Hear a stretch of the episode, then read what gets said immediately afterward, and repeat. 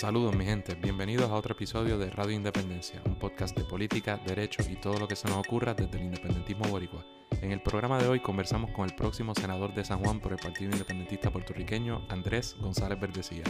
Suscríbete a Radio Independencia en tu podcatcher favorito y YouTube y síguenos en todas nuestras redes sociales para mantenerte al día sobre lo que pasa en Puerto Rico.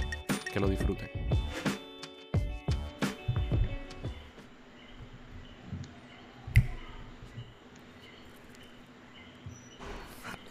Buenas noches a la gente linda que está conectada ahora, eh, que es hoy jueves a las 8 de la noche. Saludos, hoy estamos en un programa especial, muy especial. ¿Por qué? Porque vamos a hablar nada más y nada menos que con el próximo senador por el Distrito de San Juan, Andrés González Verdecía, sobre todo sobre su vida personal, porque estamos a pocos días, ¿verdad? Más de menos de 20 días de las elecciones, así que queremos aprovechar este espacio que hemos creado en Radio Independencia eh, para hablar de nuestras candidaturas también y de nuestras vidas para que nos conozcan mejor. La semana pasada me tocó a mí, hoy me toca desquitarme con Andrés. ¿Por qué?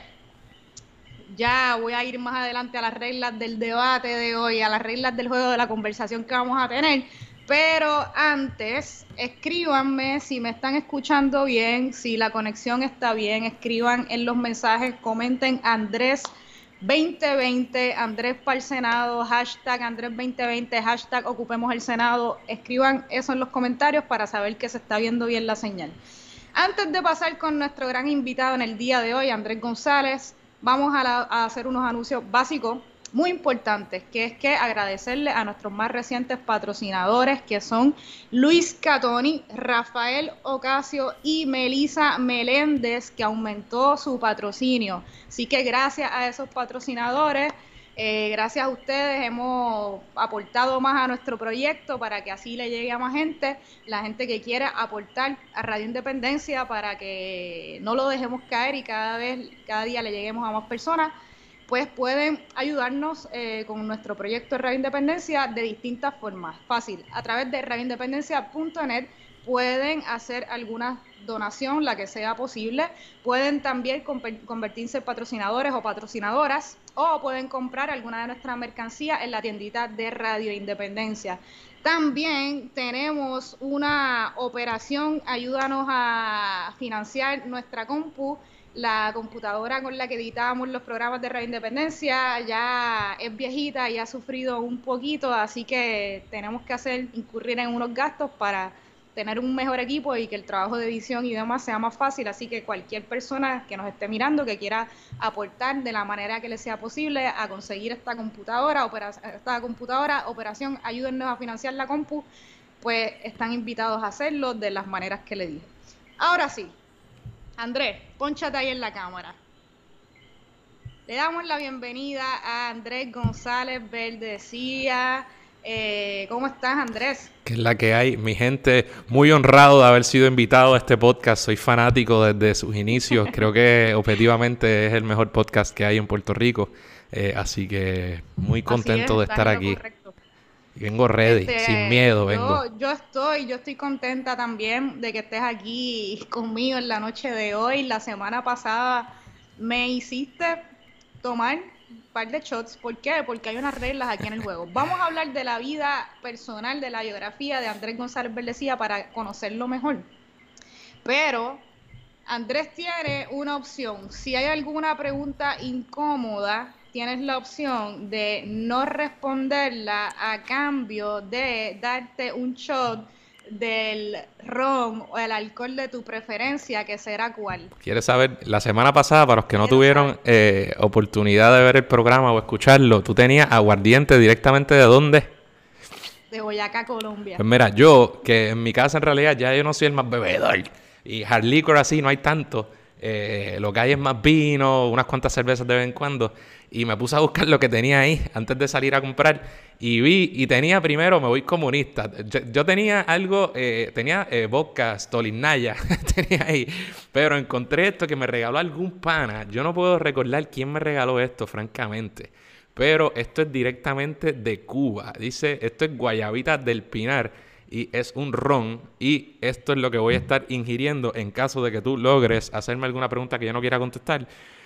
te pido Cosa, que, cosa, que, me preocupa, Andrés, porque conociéndote como te conozco, conociéndote como te conozco, algo me dice que va a ser difícil lograr que te des un shot y que vas a responder a cada una de las preguntas que te hagas. Pero pues ya veremos. A lo mejor no. Ahora, deberíamos estipular las reglas. Eh, no como un debate que me invitaron que, que, ah, las reglas estipuladas. Estipuladas, caballos, y a mí nadie me envió las reglas. Pero bueno, este no deberías poder hacerme ninguna pregunta de las que te pusieron a beber que yo te haya hecho. Por aquello de que no sea igual. Ya, pero ah, ¿qué? sí, porque así no para que sea divertido, para que demuestres si hiciste, si hiciste el esfuerzo, pero está bien, estoy, me someto a lo que sea. Ahora, cuidado con la pregunta que haces. Cuidado con la pregunta que haces si no te, si te da, si te da miedo la contestación.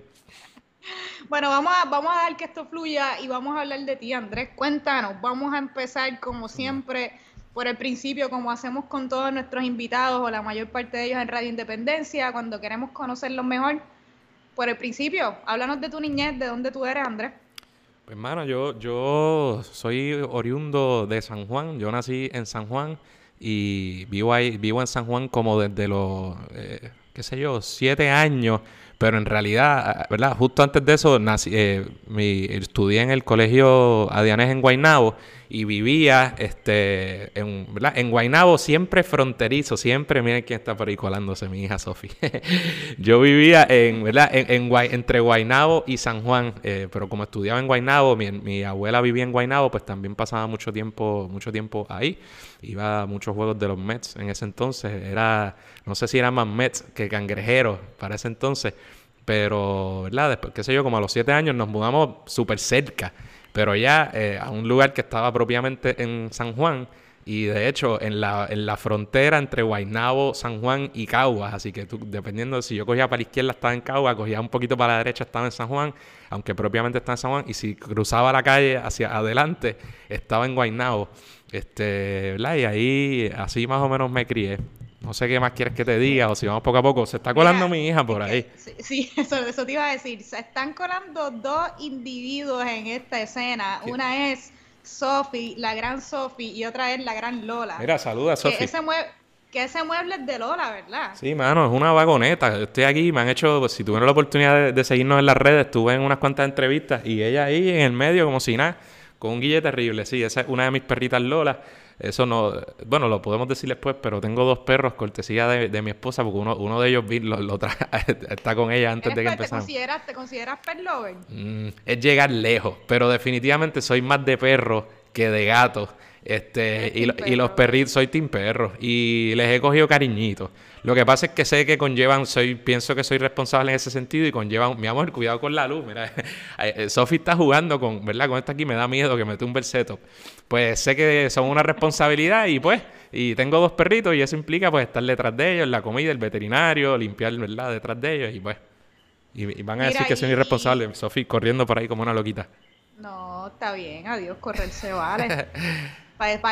¿Qué se hace a las 8 de la noche un jueves, Sofi? Correr. Bueno, ella debería estar durmiendo. Ella estaba durmiendo, tratando de ver. Está súper pompeada. Mira, Andrés, y la semana pasada, yo tengo cuatro hermanos. Tú tienes cuatro hermanos también, ¿verdad? Bueno, yo tengo tres hermanos. Este, somos cuatro. ¿Qué día, perdón? Igual, sí, igual que tú. Este, nosotros, yo soy el menor de cuatro también. Este, y somos mi hermana, que es la mayor de todos, Iliana. Eh, le sigue un año de diferencia a mi hermano mayor, Efraín. Eh, mi hermana estudió administración de empresas. Eh, Efraín, que es abogado. el que me lleva cuatro años, que es Gabriel, que es, corredor de bienes raíces. Y yo, que soy el menor, siempre, como tú decías, soy seré el bebé en, casa. Pero claro, ahora tengo un montón de sobrinas, sobrinos, hijas. Así que ya soy ahí, una, ya no algún chavo. ¿Y quién es el favorito? ¿Quién es el favorito de tu casa? El favorito de mi casa. Bendito, mami debe decir. mami debe decir, no hay favorito, no hay favorito. Yo, yo voy a contestar que, en casa Gabrielito es una chulería. si, tú supieras que una amiga mía, cuando yo estaba en Adianet, bien chamaquito, me, como que me dijo, bueno, nada, pero está bien, tu, tu hermano es el favorito. Y yo, ¿qué va? En mi casa no hay eso, porque la verdad es que cuando yo crecí, yo jamás pensé nada de eso, nada que ver. Y, y, yo vacilando, este, yo ahí bien mordido, tú eres loca, en mi casa no quieren a, todos por igual. Y ahora yo vacilo a mami, este, y le digo que todo es Gabrielito. ese día, ese día tu amiga ahí te insertó un pensamiento en la, te, te chavaste, te chavó la mente. Me tiró Inception que cayó calondo como, como 25 años después. Dije, coño, tenías razón.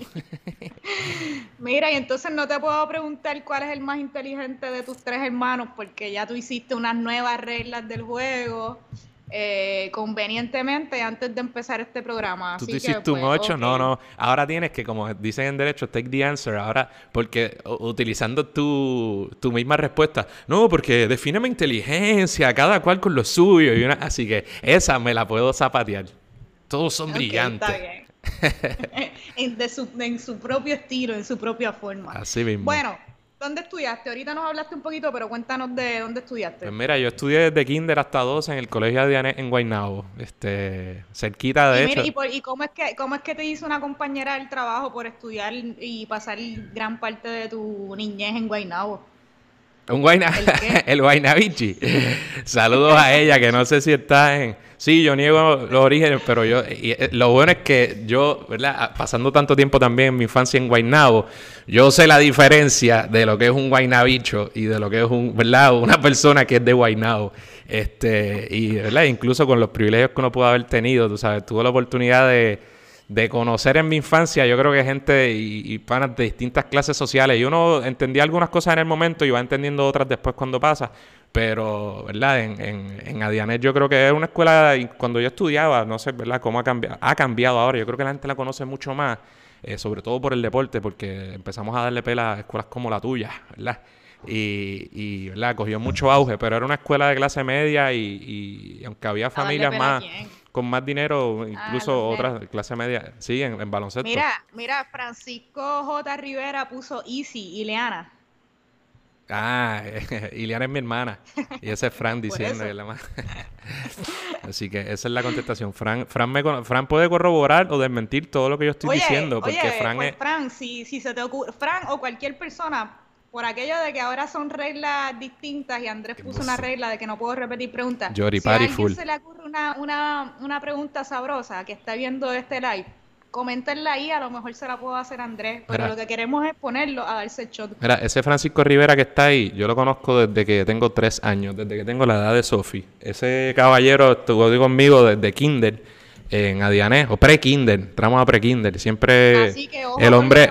es más, el hombre tiene la veracidad de lo que diga. Y el hombre tiene mucho que ver, yo creo, en mi, en mi formación como persona, porque si con alguien yo siempre estaba compitiendo de una buena manera en, en cada tipo de estupidez por la que uno puede competir cuando tiene 4, 5, 12, 16, 17 años. Yo competía con Frank Bonafide eh, y todavía somos panas, casi, qué sé yo, veintitantos años después. ¿Y en Adiane, en Adiane eras nerd? Que te digan ellos, yo, yo tenía buenas notas, este, yo, yo, yo, tenía buenas notas, eh, cuando era chamaquito tenía buenas notas y creo que no, yo no, en high school como que algo me picó y dije, coño, déjame como que estudiar más y yo recuerdo que ya en high school pues yo eh, estudiaba, me preocupaba por eso, pero la verdad es que siempre, siempre me, me, fue bien en ese ámbito. Aunque si me preguntas a mí, yo creo que no era un nerd, yo creo que pues yo no sé, me gustaba, me gustaba estar por ahí en, ese entonces utilizando los términos más clichosos y más trillados, y ¿verdad? Pero me gustaba estar en todas, no creo que era de los nerds de la clase, por ponerlo así. Pero a lo mejor sí. ¿Cuáles eran tus clases favoritas? Ah, mano, a mí me gustaba mucho la matemática, este, y de nuevo, siempre compitiendo con Frank. Y, y me gustaba la matemática, creo que después me cuando chamaquito era bien bueno y después creo que en, más high school aunque no lo creas, el inglés, como que me, me iba bien en inglés. Y las matemáticas, pues, siempre me gustaron. Pero, pues, eh, con el tiempo y después de, ya tú sabes, entro a bachillerato, eh, eh, luego entro a derecho y pues hoy en matemáticas siento que cuando tenga que sentarme a estudiar con Sofi, voy a, no voy a servir para nada. Y eso hasta me, me, duele. ¿Qué va? Y Andrés, y español también, porque Andrés, siempre que yo tengo una duda gramatical, Andrés es la persona a consultar. No, no, no, porque el pretérito Andrés sabe Nadie sabe lo que es pretérito pluscuamperfecto. Eso, eso yo no sé ni por qué está ahí. Andrés se sabe todas las reglas gramaticales como como un buen nerd, pero ser nerd no es nada malo. Ser nerd eh, está súper embrace, cool. Embrace the nerd. Estás diciendo, Andrés, admítelo, es lo que, me estás diciendo. Soy nerd. Y, y, peleabas, peleabas en las clases, eras peleón, discutías mucho, hablabas mucho en el salón, eras como que, ay, Andrés, otra era, vez Chica, era peleón. Este, Sofi, mira, se llevaron a Sofi atrapada. Nos vemos, Sofi, te amo, mi amor. No, Adiós, Aura. Ahora se la recogió y la llevó con un paquetito por ahí.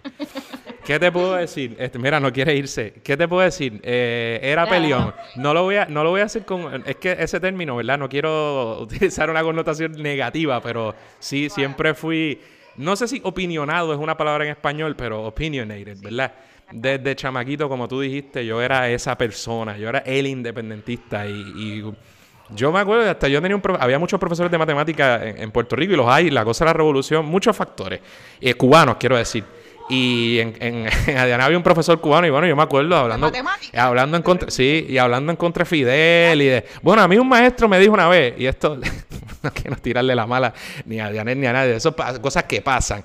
Pero me dijo, yo vi eh, un video de, Fidel dándose un beso de lengua con Rubén Berrío. O eh, eh, te lo juro, y yo no tengo por qué mentir, es un hecho, o sea, ese tipo de cosas. Y yo recuerdo las peleas de cuando lo de Elian González, este, y recuerdo todo pero yo era esa persona que siempre estaba hablando de independencia. que este, peleabas con todo el mundo, dice Fran, chaval. Dice, peleaba contra el mundo.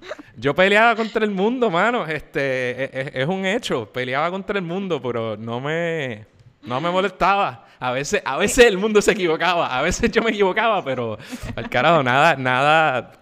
Tú no defiendes lo suyo hasta la muerte. Este, y ese era yo desde chamaquito. Y yo creo que no estoy hablando mierda, yo creo que quienes me conozcan, de verdad que yo creo que van a decir eso también.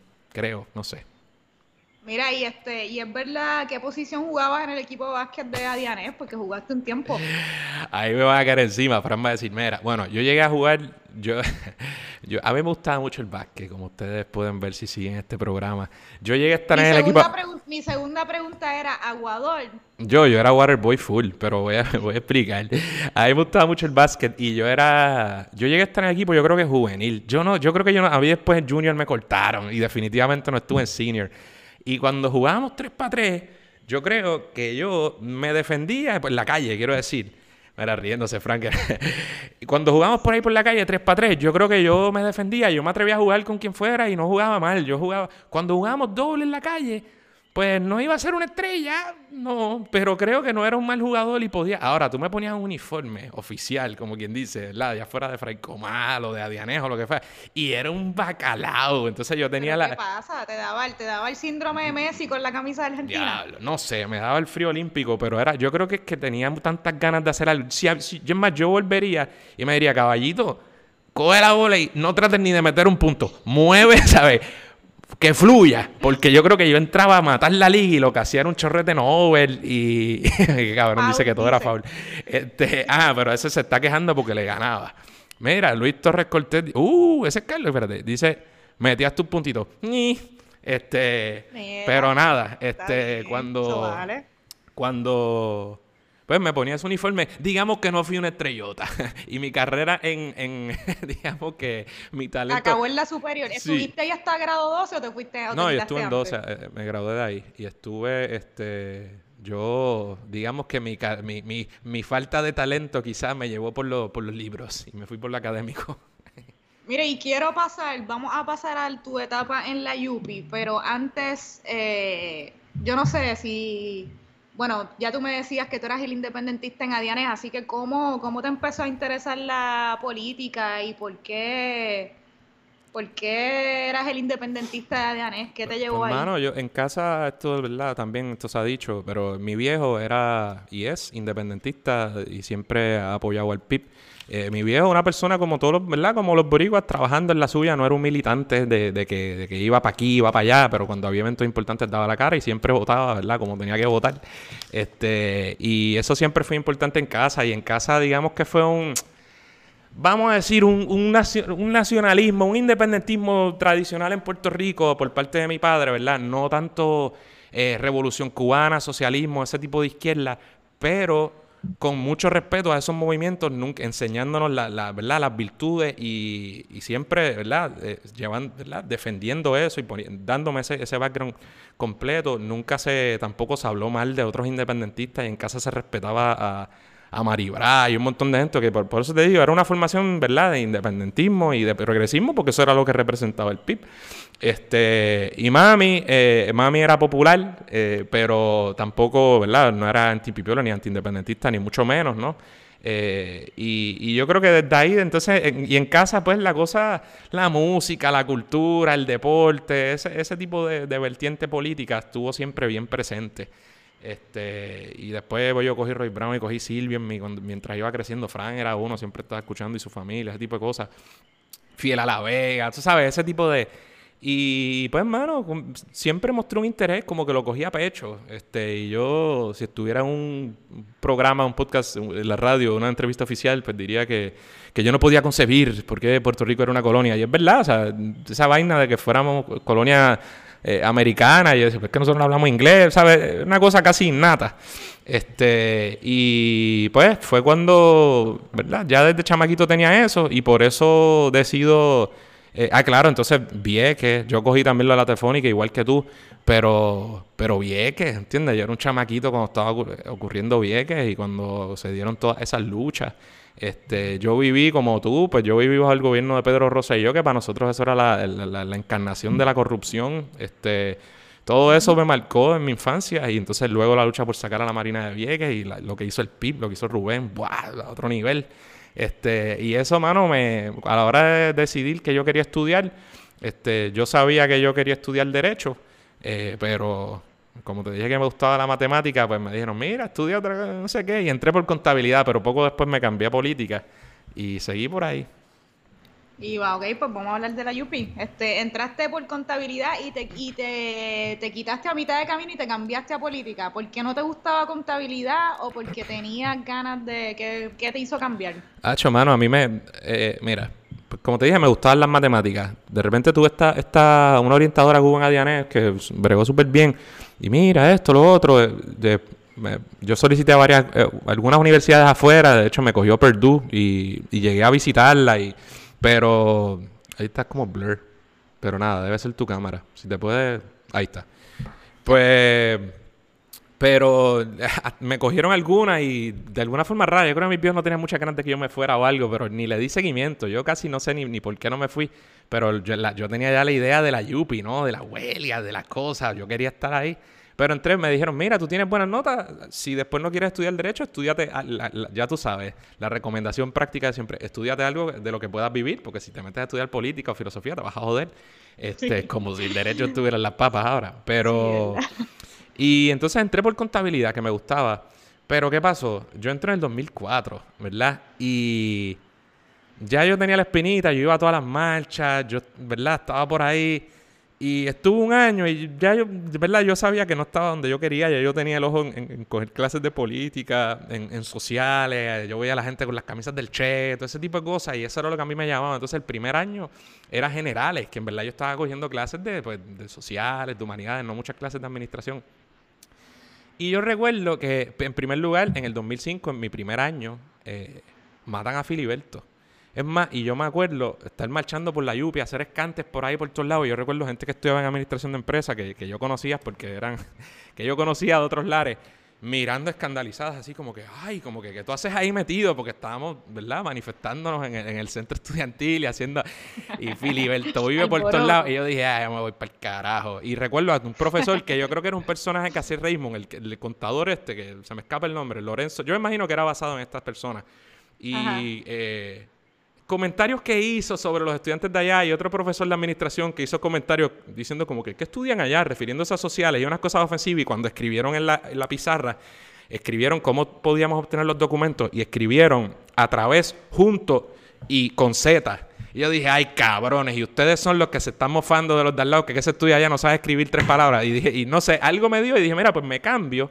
Eh, y no fue tan malo porque como, pues, yo podía coger muchas electivas en sociales cuando hago el cambio en mi, eh, no sé si fue al primer semestre segundo o segundo semestre primer año, lo que sea, pues las clases que había cogido, los métodos cuantitativos que me había ido bien, y ¿verdad? otras clases, pues me las convalidaron como electivas y para afuera. Ah, cool. Así que... Mira, y tú sabes que yo tenía una maestra así también en la escuela superior que yo le decía, yo, ¿qué tú quieres ser, Adriana? Que si, como que yo sacaba buenas notas también en el superior, en esa clase de español, que si me gustaba y no sé qué, y la maestra me decía, ¿y qué tú quieres ser? ¿Qué tú quieres estudiar? Y yo le decía, pues yo no sé, a lo mejor quiero, yo quisiera ser maestra. Y la maestra me decía, no, no sé. La maestra. No seas maestra. No seas maestra, no, no, estudia como que eso mismo, empresa, administración de empresa. Y yo ahí, ¿ya qué? Qué pero, pero nada, para que tú veas así, bueno, eso pasa. Reflejo de la realidad que vivimos. Esa es parte de la realidad, exacto, y la realidad que viven los maestros y las maestras en Puerto Rico, que la verdad es que la pasan súper mal lamentablemente. Pero mira, y entonces, eh, ok, tu profesor o profesora de bachillerato que, menos te gustó. Que menos... La, sí, la clase o la profesora o profesor que dijiste, diablo, este es el peor o la peor, la peor profesora. Hay dos o tres, hay dos o tres y hay un, yo creo que tú crees que yo voy a decir una, una con la que cogí clase. Pero sabes que no. Es más, puedo tirar candela a dos que voy a decir, uh, que son conocidos. Pero sabes que no. Voy a decir, es más, eh, no, lo voy a decir con nombre y apellido. Un tipo, Adalberto González, que tenía nombre parecido a, Alberto González, que era el de, Bush, que era el, funcionario aquel de, de Bush hijo. Ahora te dije que cogí clases con el contador, que yo creo que era un personaje de Raymond. Pues este tipo, yo creo que era un personaje, el que inspiró a Barbarito. El personaje de, no de Raymond, sino del cubano, de el que estaba con la Comay. Pues, pues yo creo que era inspirado en este profesor. Y era un irresponsable total, me dio sistema político de Estados Unidos. Eh, terrible. Así que sin ningún ambaje Dios que fue esa persona. Porque cogió un chorro irresponsable. Así como digo, maravilla de, la Universidad de Puerto Rico y de la Facultad de Ciencias Sociales y de Política. Genial, Raúl Coto Serrano, la hostia y un montón de profesores de primer orden. Hay unas batatas políticas y unos que se escudan en la autonomía universitaria para hacer, para hacer mierda. Y eso hay que sacarlo. Punto. o sea, eso no pare más. Y ese es uno de ellos, sin duda. Muy bien. Ok, mira, y entonces ya antes de, aquí me dicen, claro que iba, este, Fran dice, claro que iba a ser abogado y que iba para la política, y tú tenías bien claro que querías ser abogado, así que entraste a la escuela de Derecho y cuéntanos de esa experiencia en la escuela de Derecho, cuán, cuán distinta fue al bachillerato, este, cuéntame de, nada, cómo fue en, general tu experiencia allí. Mano, yo, el, es que bachillerato fue Bachillerato fue nítido, pues, porque tú empiezas a conocer gente de, todos lados, ¿verdad? Este. Un, alguien pone los cotistas. Mira, y, no sé si es bueno, Karen, y Karen, este, ahorita Wilson, Wilson me envió un saludo, saludo Wilson, un abrazo. Y Karen allá dice que llegó Karen. Necesito ayuda con la gente que está conectada ahora mismo, incluyéndote, Karen, porque necesitamos que Andrés se, se rehúse a, contestar alguna pregunta incómoda. Como va esto, yo creo que no me doy ni un, mira, ni me mojo los labios. Por, favor, ayúdenme a poner a beber a Andrés en lo que queda de programa. Vamos, ahora dale, sigue con, tu, la escuela de Derecho. Eh, mano, a mí me, a mí me, o sea, Derecho me enseñó un montón. A mí me, me encantó Derecho. Bachillerato estuvo nítido porque me dio la formación de el estilo que yo iba a utilizar en Derecho. O sea, cuando tú entras a Derecho, pues es una facultad elitista, claro que sí. En realidad viene gente de, ¿verdad? Que son quizás los mejores de su clase en, en instituto de bachillerato, estudiaron allá afuera y uno seguimos siendo colonizados. Yo, yo en bachillerato tuve el privilegio de estudiar en Salamanca, una de las mejores experiencias que yo he tenido en mi vida, eh, ¿verdad? Y allí pude comparar y dije, diablo, mano, la educación que yo estoy cogiendo en la UPI en realidad no tiene nada que envidiarle a la que están cogiendo estos aquí. Porque uno, uno ¿sabes? Uno chamaquito, eh, uno, ¿verdad? Puertorriqueño, uno siempre piensa, pues esto es Europa, tú sabes, esto es la hostia. Y entonces me dio esa confianza. Y cuando entro a Derecho me doy cuenta de lo mismo. Había gente que había estudiado en Harvard, había gente que había estudiado aquí, allá, un chorro de gente de, pues, de San Ignacio, de María Reina, de otros lugares, ¿verdad? De los que yo no venía. Este, pero me di cuenta de que haber venido a Derecho me, ayudó mucho a la hora de, afrontar las clases, el, estar leyendo tanto, contestar en redacción, en prosa, eso es algo que yo creo que, que me ayudó versus otras personas que a lo mejor tenían un trasfondo en, eh, administración de empresas o en otras áreas y eran súper inteligentes y súper buenas, pero que tuvieron que reajustarse. Eso no quiere decir que usted, ¿verdad? No puede estudiar derecho si viene de otro lado y, ¿sabe? Eso es lo que estoy diciendo. Pero me ayudó. Entonces, cuando entré a derecho, mano, pues imagínate, yo entro, gana fortuño. En bachillerato también me hice pana de Alejo, era de los pocos panas que yo hice de, en bachillerato o sea, cuando entramos los dos juntos a, Derecho. Y allí, pues yo, yo estaba súper motivado, tú sabes. La verdad es que eso era lo que yo siempre había querido hacer. Y, y participé de. Había cogido una huelga en bachillerato. Y entonces en derecho, pues coincidí con un montón de gente bien activa políticamente. Y éramos unos estofones, yo era un estofón, yo le metía, tú sabes, como un anormal, no lo sabes, lo digo a mucho orgullo, pero hubo una combinación de jangueo sólido y de una clase de. Desafortunadamente hay un chorro de populetes que, salieron de mi clase. Voy por ahí, voy por ahí. Ah, pues está bien. pues, y, de PNP, ahí va, pero, pero derecho, hecho brutal. Y bueno, tú sabes todo lo que pasó en derecho. Este... ¿Y, el, ¿Y el cuál era el spot de jangueo en tu bachillerato en derecho? ¿Cuál era, dónde era el El Refu. En, la, en, la, en el, el, Refu en Río Piedras, pero dentro de la Yupi, ¿dónde tú jangueabas? Bueno, jangueábamos en derecho, este, o sea, en la huelga después se jangueaba en todos lados, en el portón, este, pero, pero en, en derecho janguear era allí, digo, te podría decir la biblioteca, en derecho hay un sitio que le llamamos el Tony, en, derecho hay un sitio que le llamamos el Tony porque es este, pues bajo García, eh, ¿verdad? Cuando García Padilla era el presidente o el decano de la escuela, se hizo con y allí estábamos, pero jangueábamos mucho afuera. Como Alejo y Rafa, esta gente fumaba tanto, salían a cada rato y yo nada más, pues para janguear con ellos, me paraba allí a coger todo ese humo, second hand eh, smoke. este, pero le azotábamos la, la, biblioteca como cosa loca, este, y jangueábamos un montón. Este, ¿verdad? Y luego explotó la huelga y hablamos de eso después. Pero en, derecho allí, por los pasillos, donde fuera, y en Río Piedras, pues el refugio, sin duda, refugio más que el 8, más que el Bidi, más que el boricua, el 8. Eh, perdóname, refugio. Y en el refugio tú eras el tipo de persona que iba a jugar billar con tu propio taco. No, no, ya para ese tiempo yo estaba. Tú tienes que entender que yo estoy viejo hace como 20 años. Yo ah, pienso que. Entonces, si Fran, si estuviéramos en el criollo hablando de way back, 18, 20 años, pues yo te hago un cuento. Pregúntale a Fran. Pero Sí, pero ya pa, yo, yo era tan competitivo y tan jodón que yo no podía ir a jugar a un sitio si estábamos vacilando y jodiendo, porque yo sabía que si, eh, si yo perdía, me iba, o sea, no me lo iba a poder quitar de la cabeza. Y si ganaba, pues iba a tener que estar toda la noche jugando. No me podía ir. Si me iba, pues, yo no me podía ir sabiendo que. Y así que optaba de verdad por no jugar mucho. Y ya para ese entonces llevaba, yo en high school, yo ¿sabes? Jugaba billar todo el tiempo. Era, Chico, pero te tenías, te, tenías que, te tenías que tirar la que yo me tiraba, que era que si jugaba billar y ganaba, pues decía, me retiro invista y me cogía la juyilanguilla. Sí, pero eso, eso conllevaba que el corillo y no diga, ¡ah! Te fuiste! Todas las cosas. Salía la macharranería noventosa. ¿Entiendes? Sí, sí. Eh, y nada. Mira, y ok, este, Karen me, da una buena sugerencia. Peor profesor o profesora de Derecho.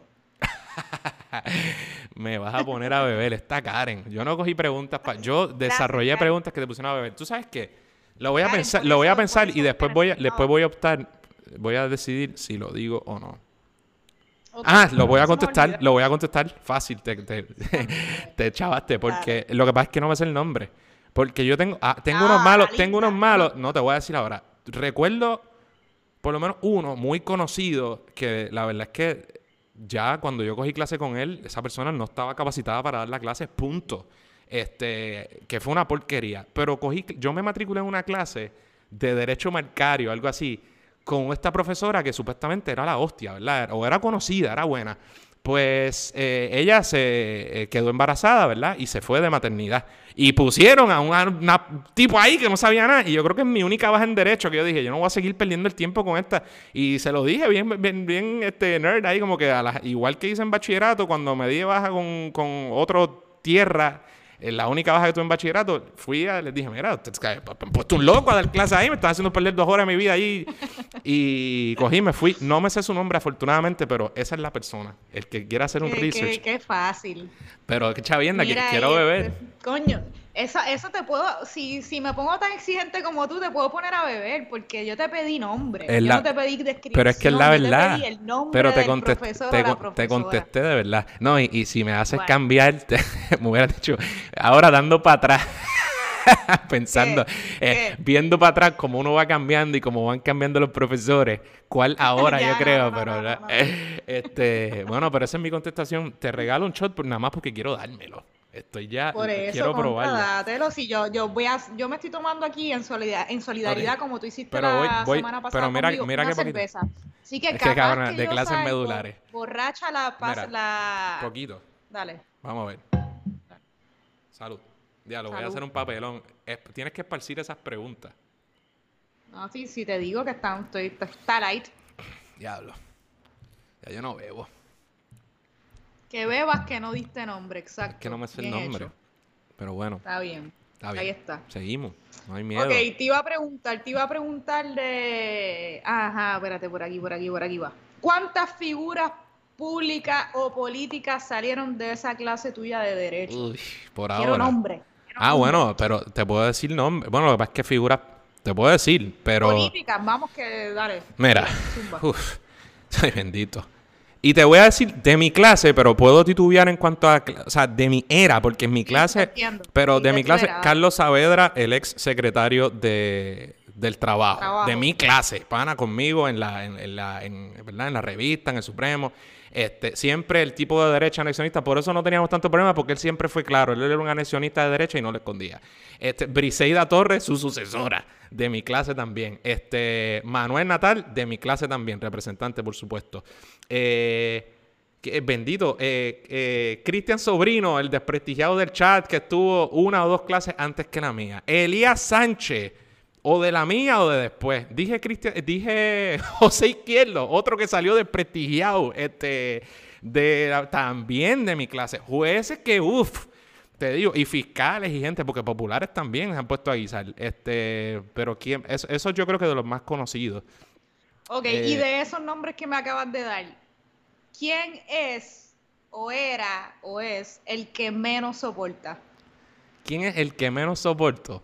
De, es- de esos nombres que me acabas de dar, de todos esos nombres, el que tú menos soportas. Esa es una pregunta Que, difícil. conste, que conste que te pueden dar el shot, solo digo. El que menos soporto.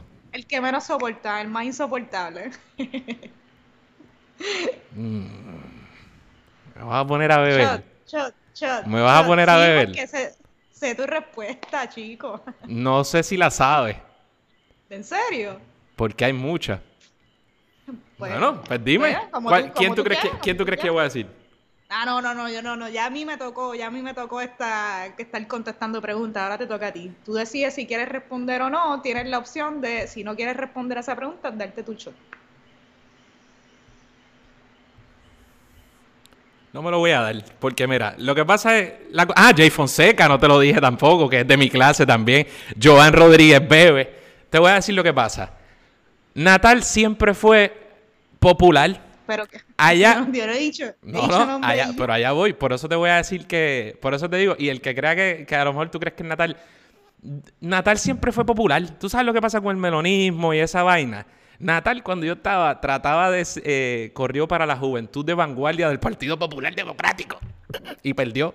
Y después siempre fue popular. Así que allá las personas que quieran ver en ellos otras cosas que ellos mismos no dicen y no son nunca. Así que no es natal. O sea, porque no es, para mí, yo desprecio la hipocresía, ¿no? Este, y yo conozco un chorre melones que, que precisamente son natalistas, que son mucho más hipócritas, eh, ¿verdad? Que por ejemplo, un natal. Eh, y, y por eso, yo definitivamente yo creo que no es natal. Eh, ahora, ¿cuál de ellos? No sé si. No sé si Elías Sánchez, José Izquierdo. Yo me llevaba bien con José Izquierdo. De verdad que odio, odio no les tengo. Natal, pues, eh, el paladín, el paladín del melonismo, tú sabes, y del New Yo no Age. dije odio, dije, dije insoportable.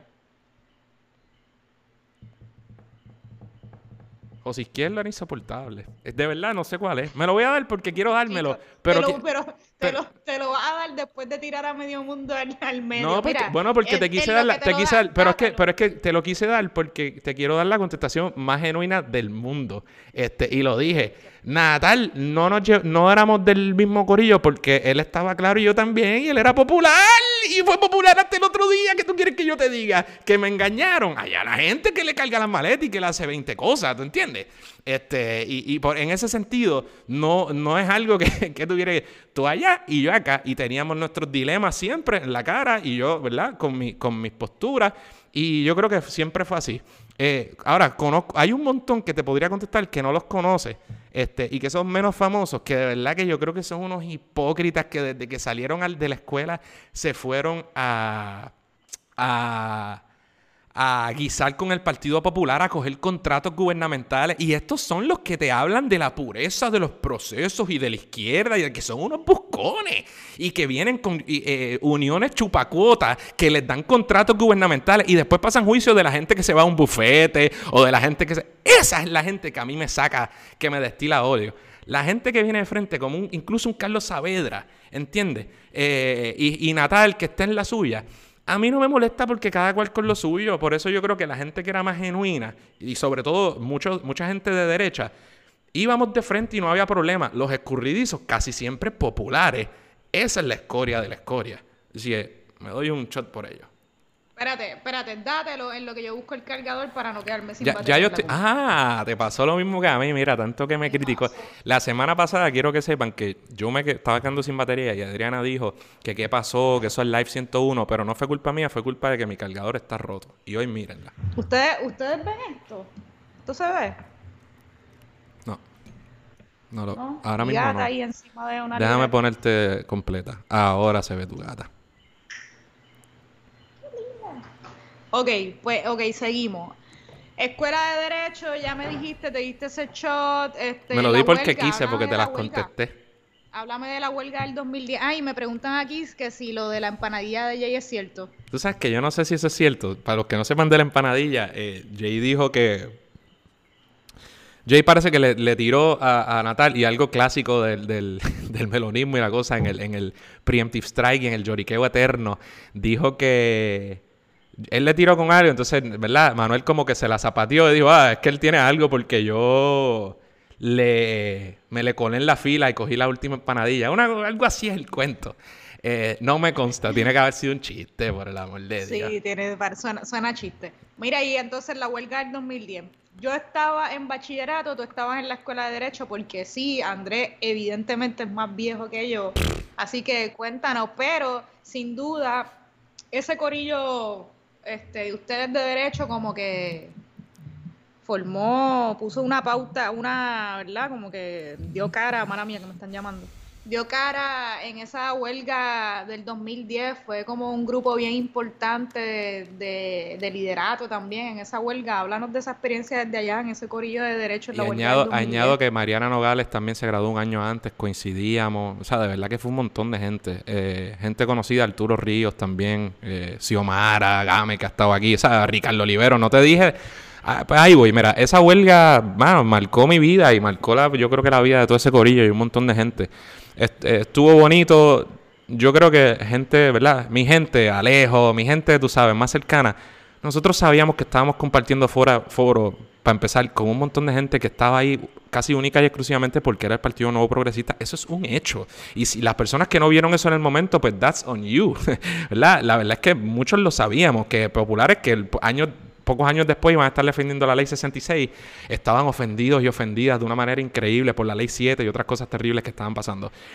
Como sea, y verdad, un poco, no sé si con ayuda de la prensa o no, pero nosotros pudimos manejar muy efectivamente, y cuando digo nosotros, el movimiento estudiantil, no derecho, ¿verdad? Nosotros éramos el Comité de Acción de Estudiantes de Derecho, que fue el primer comité de acción que se creó, el famoso CAET de las camisas violetas.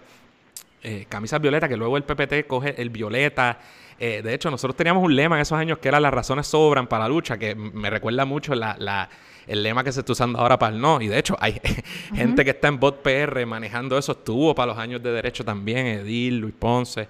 Eh, pero, mano, fue un momento de, lucha súper bonito. Se unió gente muy distinta, que eso está cool también. Este, melonistas clásico, bendito, come candela, ¿verdad? Más una izquierda eh, más dura. Eh, pipiolos estábamos ahí, ¿verdad? Eh, y, estuvo brutal, la verdad es que le dimos candela, al país se unió. Yo estoy son tantos cuentos que podemos hacer de, esa, de esa época, tanto que influyó aquí y en foros internacionales. Los chilenos estaban más o menos para la misma época y estaban también pendientes. Poco después explotaría en España lo que hoy, lo que condujo a Podemos. Este, no son paja, gente. Dele para atrás a la historia y vea el timeline. Y allá tuvieron su momento en la plaza que ocuparon. Después vino Occupy Wall Street. ¿sabes? Hubo una serie de, cosas que sucedieron. Y gente como residente, cuando todavía no era el super outspoken tipo, ya lo era, pero eh, se daba la vuelta, hicimos conciertos y le dimos candela al gobierno. Fue uno de los procesos huelgarios, yo creo que no hay mucha duda, más exitosos en gran medida porque estábamos un paso adelante en el uso de las redes sociales y la tecnología, incluso cuando las redes sociales era Facebook en su etapa prehistórica y los Google Groups y eso. No era, ¿verdad? Twitter estaba ahí, pero no era Instagram, no, era, no había lives, no había nada de esto. Y con todo eso pudimos... Rojo Gallito, Radio Huelga, y con todo eso pudimos eh, ser mucho más efectivos en el mensaje que, que, el gobierno. Y entonces nosotros hacíamos algo, siendo el estudiantado, ¿no? Yo, y después salía Fortuño haciendo una pachotada, ¿verdad? Fortuño siendo para colmo el representante del anexionismo neoliberal como quizá no lo habíamos visto nunca, tú sabes. Una, el gobierno del primer, bueno, no el primero, pero de esta era de maristas, de, de gobiernos de, de, de guainabichos de verdad, confesos, republicanos, que en Puerto Rico sigue siendo algo eh, eh, totalmente, es un oxímoron, es una locura. Este, y, mano, estuvo brutal, este para mí significa mucho, para mucha de la gente que estuvo ahí significa mucho, me enseñó un montón. Creo que le enseñó un montón a un montón de gente, gente que cuando entró ahí eran populares de libro, de blanquitos, con la, con la, camisa del cocodrilo, y que salieron revolucionarios y revolucionarias, no hay que decir nombre, y eso sucedió mucho, ¿no? Este, no hay duda de que, de que fue un proceso de aprendizaje para mucha gente que participó de esa, de esa huelga, eh, y yo creo que influyó o marcó incluso nuevas tendencias que estamos viendo en Puerto Rico desde entonces. Porque recordemos que mucha gente también que participó, que estuvo bien cerca, también estuvo eh, eh, en el PPT y en grupos. O sea que hay corillo que participó de esa huelga, como ya mencioné, no solo a Manuel este, y a mí otra gente, sino Mariana Nogales y, ¿verdad? mucha gente que se ha inmiscuido en los procesos políticos. Muchos otros están medio calladitos, pero están guisando con el Partido Popular y, del Partido PNP ni se diga, fueron a dirigir las agencias más importantes del país. Este. Y sí, mano, para mí eso siempre lo voy a llevar de corazón, de verdad. Y, la gente a que más recuerdo no son los nombres que tú dijiste. Eh, gente como, y verdad, y Alejo y nuestro coño, Aura, obviamente, que no le he mencionado que fue clave, no solo es mi esposa, tú sabes, fue una activista más dura que yo, este, y y, ¿verdad? Xiomara, Gamelín, entonces corillo, la gente que yo distingo porque para mí eran los de verdura. Y eso y no quiere decir que son pipiolos, de hecho no son, ¿verdad? Muchos de ellos no son pipiolos, este, pero son gente de verdad, no gente que, ¿verdad? Que, que dice una cosa y que conforme, ¿verdad? Dependiendo de cómo vaya el, el, flujo y reflujo de las mareas, pues toman otras posturas. ¿Y te diste la vuelta por la piscina? ¿Por los paris de la piscina? Yo te dije eso por joder, pero yo no. Yo era, abuela, yo era un nerd. Este, así que no, ahí no, no voy a beber, pero no. Miri, cuéntanos de la maestría en Colombia y qué hiciste después de graduarte. Antes de, después de graduarte de Derecho y antes de empezar con Denis Márquez. Háblanos ahí de ese periodo de tiempo de tu vida. Pues mira, yo estuve. Cuando sacaba la huelga, este. Yo. Justo termina la huelga, de hecho, yo, yo me iba a intercambio para Cuba y el único programa que no cancelaron fue el de Cuba, se iba a toda la izquierda. Y dijimos, no, mierda, pues no nos vamos a ir a la huelga. Eh, y tan pronto acabó, lo único que quedaba era, había un proyecto, un, programa para ir a, este, a Barcelona. Y si yo, como yo no cogí el, esos créditos de Cuba, eh, si yo no me iba para Barcelona, no me graduaba en tres años. Que yo no sé si esto lo sabe la gente por ahí, pero entonces me fui para Barcelona eh, y ahí empecé con Aura y este y me fui con unos panas. Esa era la pregunta, ¿qué fue lo mejor de ese intercambio? Y esperaba que tu respuesta fuera esa, pero... Empecé con ahora, nadie sabía nada y cuando nos fuimos panas y volvimos para acá, pues sí, cosas que pasan. Entonces, eh, regresé y ya yo, yo creo que ya me habían cogido en el Supremo. Este, eh, yo fui oficial jurídico de la jueza Rodríguez, pero el proceso a ti te cogen como en tercer año. Entonces, a mí me cogen y de hecho ya yo, a mí se me hizo tarde, el derecho es bien competitivo. o, sea que, o sea que tú fuiste oficial jurídico antes de hacer tu maestría en Colombia. Sí, señora. Entonces, es, es, un proceso bien loco porque, colmo, de verdad que no se le da mucha publicidad, es una cosa bien elitista y cuando mucha gente picó adelante, eh, que yo me bastripe un poco, ¿verdad? Pero mucha gente picó adelante y cuando de repente ya la gente está hablando de que se concedieron entrevistas, que esto y lo otro, y como ya había estado, yo estuve en la revista jurídica, yo estuve en un par de grupos, yo en derecho, en verdad, fui un estofón y traté de estar en todo lo que pude, a pesar de que también estaba, ¿verdad?, en las luchas estudiantiles. Y pues de repente me dicen, diablo, ya tienen entrevistas, y cuando a mí me, conceden una entrevista la, la, jueza Anabel Rodríguez, ya ha contratado a dos personas, a dos panas míos. O sea que, y, y, y siempre contrataban, siempre se quedaba uno, como, o sea, tú contratas por uno o dos años, ¿verdad? Y de ordinario se queda una persona para que nunca entren tres nuevos, porque la jueza, el juez, va a tener tres nuevos. ¿Me sigue? O sea, que para que haya alguien que apadrine a los nuevos. Pues cuando yo me voy a entrevistar, ya hay dos personas nuevas y son tres puestos. Y dije, ah, pues me jodí. Pero me cogieron. Y el año en que yo entré, cogieron tres oficiales jurídicos nuevos. O sea, yo, yo fui esa tercera persona. Este, y estuve un año en el Supremo ahí. Este, una gran experiencia, obviamente, es algo que mucha gente quiere. Y en ese momento, pues solicito a las universidades, que si solicito a Harvard, solicito a, no me acuerdo a cuál otra, solicito a Columbia. Me cogió Columbia. Y entonces hice mi maestría ahí, un año en, en Derecho, en la Universidad de Columbia en Nueva York, Columbia en Nueva York, lo cual es una es un robo, es una gran experiencia que es un robo, es algo que tiene que ver mucho con la no quiero decir colonialismo, pero con la o sea, es una Ivy League, es una gran universidad, uno dice, bueno, pues te dicen, te vas a gastar un chavo, vas a tener que después pagar 100 mil pesos el resto de tu vida por un año, no seas pendejo, no lo hagas, y uno lo hace de nuevo porque uno quiere probarse, y uno por dentro, por más que se crea el más independentista, uno por dentro está aquí, y tú dices, no, pues yo me quiero, y pues estuve allí y fue una gran experiencia, no, no solo por la, la, educación que tuve ahí, que fue buena, pero de nuevo, es una cuestión de recursos. En la UPI tuve grandes maestros también. Eh, pero la oportunidad de estar en Nueva York un año, eh, brutal. Este, y estuve un año allí.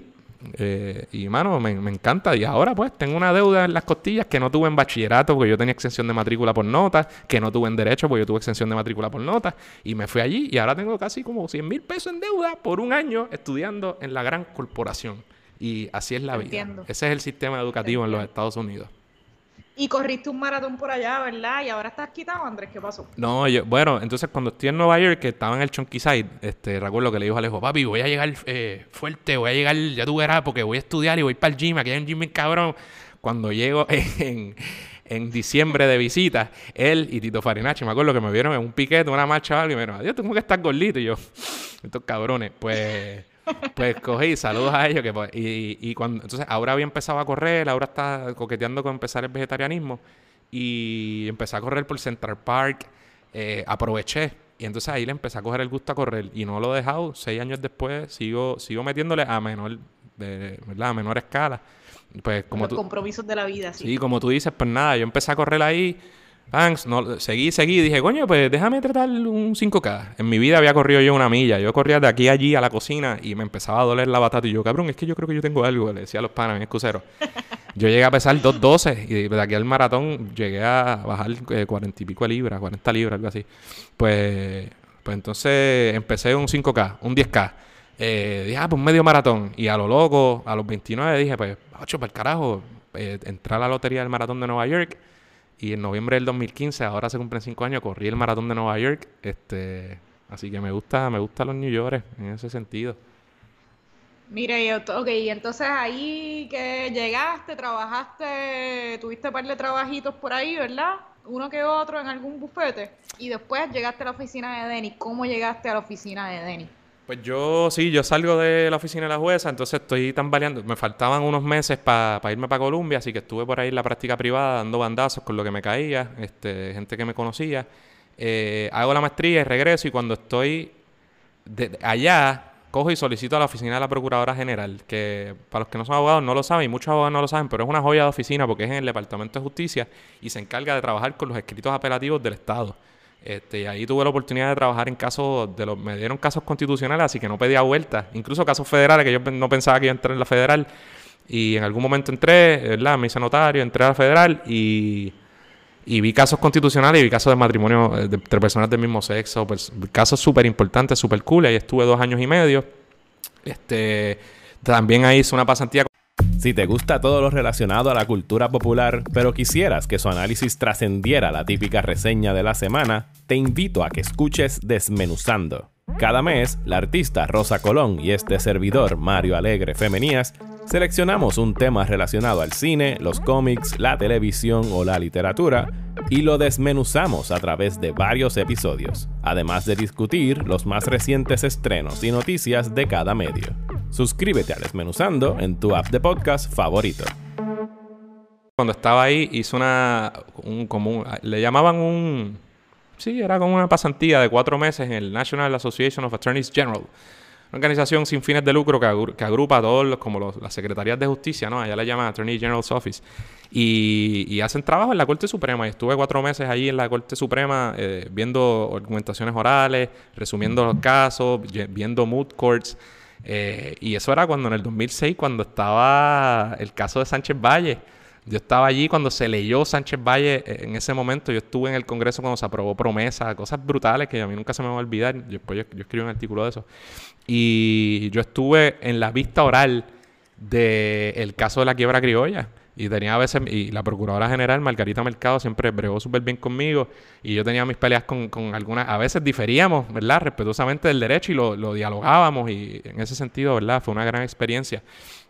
Y, ¿verdad? Esa fue, luego de eso, ¿qué pasó después de eso? Eh, ah, pues luego de eso, antes de entrar a la oficina de Denis, me, como para el 2016, dos años y medio después, eh, necesitaba más chavos, ese trabajo no pagaba mucho. Y, entonces, ¿verdad? Un pana mío, un bufete, me dijo que estaban buscando y solicité este bufete. Me cogieron, fue una gran experiencia y en un, como en un mes yo compré casa, compré carro, eh, cambié de trabajo y ahora me dijo que estaba embarazada. este, que lo mandamos a pedir, fue bien, fue bien squared porque lo, ¿verdad? Dijimos, coño, ya lo habíamos hablado. Y en un mes, ¿verdad? Pasaron todas esas cosas. Dije, bueno, pues ya, aquí envejecí 10 años en, un mes. Esto se acabó, ya, it's over.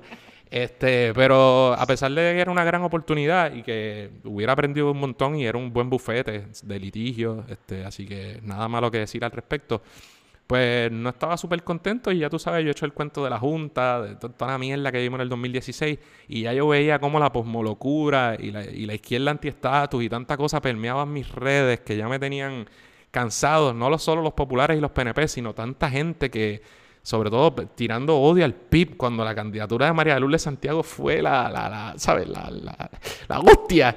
Eh, y yo dije, bueno, entonces yo dije, hay un nuevo, eh, va a entrar un nuevo representante ahí, yo no lo conozco, Denis Márquez, pero yo sé que es un izquierdoso. Y escribí una carta y le dije a alguien, mira, este, yo, ¿verdad? A mí me gustaría, si hubiera una oportunidad, de colaborar con, de alguna manera con el PIB, con el trabajo este soy yo, no sé qué. Y me entrevistaron, me dieron la oportunidad, fue un pay cut, ¿verdad? Eh, representó una baja salarial, y, pero no me arrepiento, mano, y me dio la oportunidad y, aquí estamos desde entonces. Esa es la que hay. Ok, este, te voy a hacer una pregunta. si pudieras llevarte a tu oficina, ¿verdad? Una vez electo como senador por el distrito de San Juan, Aguas Buenas y Guaynabo, algún empleado o empleada de la oficina del representante Denis Márquez Lebrón, ¿a quién sería? Yo no te voy... cuento. O sea, ah, tú no, tú no, cuentas. Ah, ¿qué? pero qué tramposa, porque la semana pasada yo, te hice una pregunta similar y me ah, dijiste... pero yo te hice otra pregunta. Qué pilla, qué pilla eres. Sí, porque me, la, me, la, habías puesto fácil. Pues tú sabes, diablo, mano, esa pregunta está difícil. Es la primera que genuinamente voy a beber. Es la primera que genuinamente... pero voy a explicar, porque sabes que no me quedo callado. Este, esta vez me serví mucho. Porque la verdad es que está difícil la pregunta. Este, porque Denis lo, como tú dijiste, ha confeccionado un grupo de trabajo bien nítido. Y cada uno eh, o cada persona tiene un rol y tiene algo que puede aportar como no puede hacer otra. Así que, eh, ¿verdad? Yo te, yo te puedo decir, en, nuestro caso, ¿verdad? Tenemos a alguien que dirige los asuntos legislativos, que es Ángel, y tú dices, coño, pues me tenía que llevar a Ángel.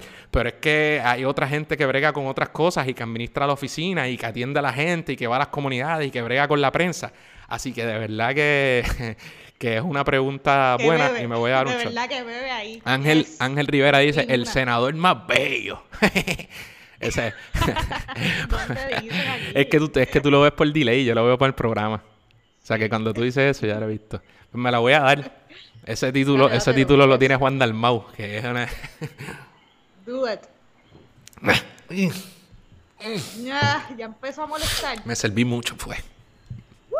Uf. Ok, entonces, ah, diablo, es que no las distribuí bien entonces. Coño, lo pues- diste completo, lo, hubiera, lo hubieras dividido en la mitad. Y le, y le di mucho. Me tienes otra dura. Dale. Mira, esto se odió ¿Cuál es porque Fran, mejor? Fran escribió, perdón, Fran escribió al grupo de WhatsApp de Pana y compartió el episodio. Así que ahora a lo mejor viene un chorro de incordio. Yes, sí, a hacer lleguen, preguntas. lleguen, lleguen aquí. ¿Cuál es la mejor cualidad que tiene el representante Denis Márquez como jefe? Tacho, ¿cómo voy a beber La por, mejor. ¿cómo voy a beber por esa? Si esa es Que la primera es la mejor, pero después te voy a preguntar, ¿y la peor? Pero dale, la mejor. la mejor. Mano, lo primero que me vino a la mente que es un fajón. De verdad, Denis Márquez trabaja como un animal. Este, yo he aprendido, tiene muchísimas cualidades eh, que yo podría decir de las que yo he aprendido y sigo aprendiendo todos los días. Es un monstruo eh, y es un privilegio trabajar con una persona y en una oficina, eh, ¿verdad? De la que uno se siente genuinamente orgulloso. Cuando yo me pongo una cámara enfrente y me preguntan, yo lo digo de calle. Es el- obviamente es el mejor representante que tiene Puerto Rico eh, y, y- y tiene muchas virtudes. Porque es un tipo honesto, es un tipo genuino, es un tipo... Y se ve como un tipo serio. La gente me dice, ah, es bien serio, pero Denis es un vacilón. Eh, pero con todo Sí, y es eso, lo primero que me vino a la mente fue que el tipo es un trabajador eh, De acuerdo, es lo mismo que hubiera dicho yo. Así sí. que... Sí, eh, pone, pone a uno a dudar como que no hay excusa para uno trabajar menos de lo que él se esfuerza, como que a veces yo pienso, ay, estoy cansada, tengo que hacer esto y esto, y después pienso, diantre, pero Denis, Denis sí que tiene mucho trabajo y, Y, y- todo. y es Dennis, que- es Dennis, y no hay duda de que, de que es Dennis. Pero también te quiero decir que es una cualidad que hay en, en otros pipiolos, y en muchos pipiolos. Sí, ¿sabes? sí, sí, claro. Eh, Solo te hice la pregunta de trabajan- Denis por aquello de que es nuestro jefe, pero tienes sí, razón. sí, y lo es, pero que no, que no es el único, ¿no? Es, es una cultura que, se, que se pega. Ok, la peor cualidad. Pues que es un demasiado trabajador. Fíjate, iba, iba a beber, pero creo que es la misma. Eh, ah, No tengo ni que beber. La peor cualidad, que es un trabajador bien. enfermizo. Y que es una cosa. y, y, y la, eh, porque eh, respeta también las distancias, no, no, no, ¿verdad? No estoy diciendo que no, pero precisamente como trabaja tanto eh, y como es una cultura de trabajo así, pues uno siente esa presión, como tú, como tú bien dices, ¿no? Este, y es a veces, y estoy siendo bien sincero, ¿verdad? Nos gusta siempre hablar bien claro, pero la, la línea que uno tiene que trazar en esto, en, esta cosa nueva para nosotros de política, de trabajo, mezclarla con otras responsabilidades familiares, con otras responsabilidades económicas, es una jodienda, porque si tú te pones a comparar siempre con, ah, pero es que el otro está haciendo esto, pues te jode, tampoco, eh, ¿entiendes? Porque las circunstancias de la gente no son las mismas y, no puede, eh, no te puedes sentir, bueno, pienso yo, no sé, a lo mejor es que estoy siendo vago, o- pero no te puedes sentir mal porque alguien está haciendo otra cosa o porque alguien no está haciendo otra cosa y tú dices, ah, pero nosotros estamos aquí haciendo todo esto todo el tiempo. Este, porque cada cual aporta como, como puede, ¿verdad? Y, conforme a sus circunstancias. Pero lo bueno es que es un fajón y lo malo es que como es tan fajón, pues, ¿verdad? Exige de la misma forma eh, y eso pues en ocasiones es, es una dificultad. Bien jugado. Ok, este, te, te voy a dejar esta pasar, después te lo voy a enseñar. Pero Perdóname, no han hecho de preguntas buenas también. Las voy a tirar aquí para que no se nos olviden. Algunas, pero no quiero interrumpirte, esto es tuyo hoy. Pero nada, por Ah, ejemplo, dale, que si hemos hecho amistades con otras personas de otros partidos. Ha habido dos o tres, eh, dos o tres Ah, preguntas no buenas. las veo aquí. Chica, porque las ves en delay, pero nada. Sigue, sigue por ahí, después bregamos. Dale. Radio Inde, no hemos hablado de Radio Inde. Este, yo, tú me preguntaste la vez pasada de Radio Independencia. Cuéntanos cómo surge Radio Independencia desde tu perspectiva. ¿Qué pasó por tu mente? ¿Qué fue lo que te impulsó a, a crear ese espacio? Cuéntanos. Pues mira, la, lo hablamos hace un tiempo y lo hablamos la semana pasada. Eh, Radio Independencia tiene casi la misma edad de Sofi. Tiene apenas. Sofi tenía menos de tres meses cuando empezamos esto. Y cuando yo corría, Alejo ya me había dicho que, ah, escucha este podcast. O sea, que ya yo escuchaba podcast, pero lo, lo había dejado por ahí. Se me había olvidado. Este, y hay muchas razones que me llevaron a, tener la idea de crear Radio Independencia. Pero ya, ya se está oficializando esa que yo dije, de que yo estaba escuchando la entrevista de Rafa Cancel en Chente. Y que dije, coño, podemos hacer algo como, eso está bien cabrón, pero podemos hacer algo distinto, más nítido, con un poquito más de sustancia desde nuestro punto de vista, ¿no? Por, y, y, eso, eso, ¿verdad? Fue un catalítico, eso fue un factor. Este, pero no fue el único. Entonces ya yo, yo venía con esa trayectoria de Rojo Gallito, que lo hemos hablado aquí en este, ¿verdad? En Radio Independencia, con la trayectoria de también de Radio Huelga, que lo había visto, no, yo no participé, pero que lo había visto. Eh, y esto estaba harto de que las redes estuvieran acaparadas por muchos de los sectores que hoy son MVC, curiosamente, pero de gente, o, que gente, o que, que, hubiera misiles contra el PIB desde la izquierda. Con, con, la autoridad moral de gente que estaba siendo asesores del Partido Popular y o sea, un montón de cosas que para mí, mira, eran de verdad intolerables. Entonces, eh, pues yo, yo en algún momento dije, coño, hermano, ¿y por qué no hay un foro de izquierda independentista que hable normal como persona? Que no sea la porquería que uno escucha en radio todo el tiempo, que ponen a dos viejos ahí a hablar desde el punto de vista popular y PNP y que roncan de objetividad, como si esto fuera un programa de, ah, este, ¿Sabes? Sí, ahora tengo este programa nuevo, cabrón, y has corrido y sido representante por ese partido toda tu vida. Por lo menos nosotros lo decimos. O sea, aquí nadie le esconde nada a nadie. Y con todo eso tratamos de aportar, ¿verdad? Y además, como tú ves, yo, ¿sabes? yo soy un nerd, como tú dices, y me gusta hablar de la cosa técnica del derecho. Y aquí nadie, tanto que hablan de los americanos y los, y de los populares y PNP, pero, pero pocas veces eh, discuten bien la política norteamericana y el derecho americano. Yo pienso que es una porquería de análisis lo que hacen casi siempre. Eh, y yo dije, mano, pues, pues, coño, pues yo no quiero estar dependiendo de, de, ninguna de esta gente. Yo no necesito que ninguno de ellos me diga a mí cómo yo tengo que pensar. Eh, y pues se me ocurrió, yo hice hasta un PowerPoint eh, y, se me ocurrió la idea, lo hablé contigo rápido, te dijiste que sí, súper cool. Yo hablé primero con Rafa y Alejo. Dije, cabrón, es que ustedes creen de esto? Eh, porque ellos han vivido conmigo todo este proceso de, de, ver estos distintos grupos y de ver la, ¿verdad? Cómo, cómo la cosa se ha movido de una, de, a un análisis político postmoderno extraño, que, que, rarísimo, ¿verdad? Este, y, y, ellos estuvieron de acuerdo con que era una buena idea. No sé si lo cogieron tan en serio como yo, ¿verdad? Yo lo tenía concebido ya, yo decía, esto, yo estaba convencido de que había un espacio para esto. Y tú te apuntaste, lo, hablé con Denny en términos de, que no afectara, que hubiera esa confianza de que podíamos hacer lo que, lo que nosotros quisiéramos, sabiendo de que trabajamos para Denny, no, no podemos tapar el cielo con la mano, ¿no? ¿verdad? Eh, y, y, pertenecemos voluntariamente a un partido del que estamos orgullosos. Eh, pues mano, y, así, así se dio. Había problemas técnicos porque no teníamos micrófonos, yo no sabía absolutamente nada de nada. No teníamos, al principio que era audio, no teníamos dónde grabar. El primer episodio lo grabamos en un cuarto del PIP. Los primeros como dos. Después lo grabamos en una. Creo que me llegó algún micrófono o algo que pedimos y lo grabamos en la oficina de mi viejo, pero no teníamos nada. Yo no, se escuchaban bajitos. Yo no sabía cómo editar. Yo no sabía cómo editar la gente audio. No escribía, no se escucha, no se escucha. Sí, yo no sabía cómo editar audio, yo no sabía. Poco después eh, cogimos un cuarto y lo convertimos en el estudio, lo pintamos con pana, fuimos eh, añadiendo todo poco a poco, el video. Y claro, como tuvimos suerte de que, de que empezó a llegar gente bien cabrona de primer orden, pues eso siguió corriendo. Y yo me seguí motivando y, y, ¿verdad? y seguimos metiéndole y, y un poco así surgió. Y para mí, yo necesitaba yo creo que a mí me, ha, hasta me ha hecho soltar el hate y, tranquilizarme por el hecho de que ahora tenemos un foro eh, mediante el cual podemos, podemos canalizar nuestras posturas y ayer yo no tengo que tragarme la verborrea eh, ininteligible, ininteligible que, que, tira gente por ahí, que tú la lees y tú dices, wow, qué vanguardistas. No, estás diciendo lo que era. Este, y, ¿verdad? y ahora, sin tener que estar hablando de los demás, podemos establecer nuestra línea política eh, y el hecho de que haya gente que, que, entienda eso y que se identifique y que haya gente joven que, que, ¿verdad? que nos siga y que nos diga, diablo, he escuchado casi todos sus programas, como esta muchacha que conocimos el otro día, Paola, es un palo. Este, y yo creo que por eso, por eso lo, más o menos así fue la cosa. Peor programa. Peor programa.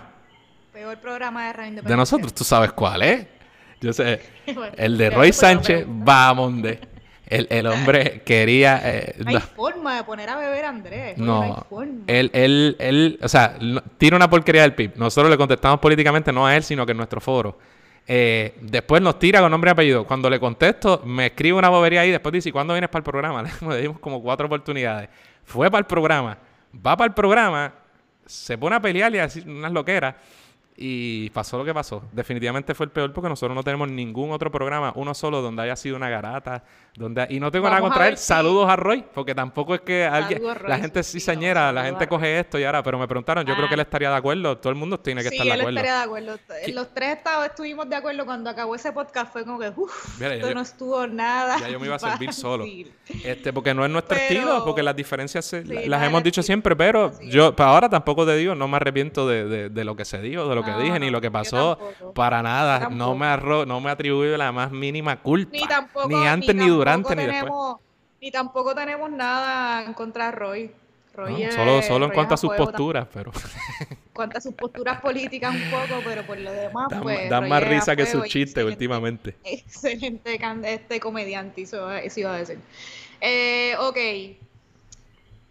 Tú me hiciste esta pregunta, te la hago a ti. ¿Pensaste en algún momento somos candidatos ahora al Senado por el Distrito de San Juan.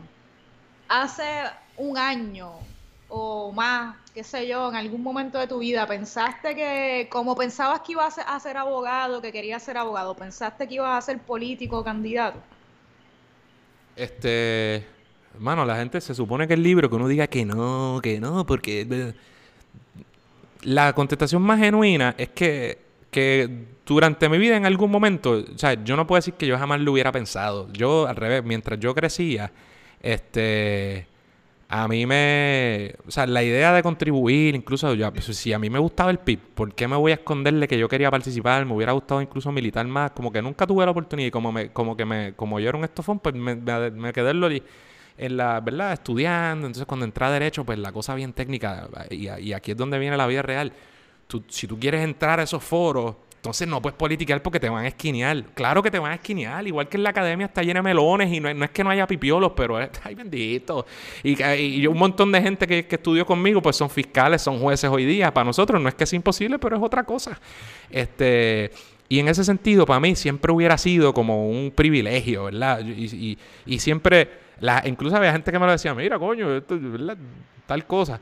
Pero Mientras, yo creo que ya para derecho la cosa se vio viendo más, menos probable. Y de verdad que si me preguntaba en derecho y cuando me gradué, ya la cosa parecía que no. Este, o sea, yo no hice ni. Ya ahí, ya yo creo que al revés. Si me hubieras preguntado en el 2014, 2013, te decía que, que no, que nada de eso. Pero pues empecé con la oficina de Denny y en realidad eh, ni es algo que buscaba cuando entré a la oficina de Denny, ¿sabes? No era algo que yo estaba buscando, porque es que en el PIB nosotros no, nosotros estamos pasando un trabajo político, pero como si fuéramos populares o PNP que íbamos a guisar y a coger contratos y a, ¿sabes? Yo no entré para buscar eso. Pero cuando se me dio la oportunidad, pues súper nítido dentro, si me lo permiten mis circunstancias familiares y económicas y eso, pues, pues aquí estamos. Mira, ¿y qué hay de cierto de que hiciste de Rubén Berrío en una obra de teatro en Adiane? Caballo, esa no me acuerdo, Frank. De verdad que si lo hice, esa no me acuerdo. No lo dudo porque dice que hizo una obra de Berrío. Te lo juro que de esa, esa borré cinta. De verdad que esa no me acuerdo.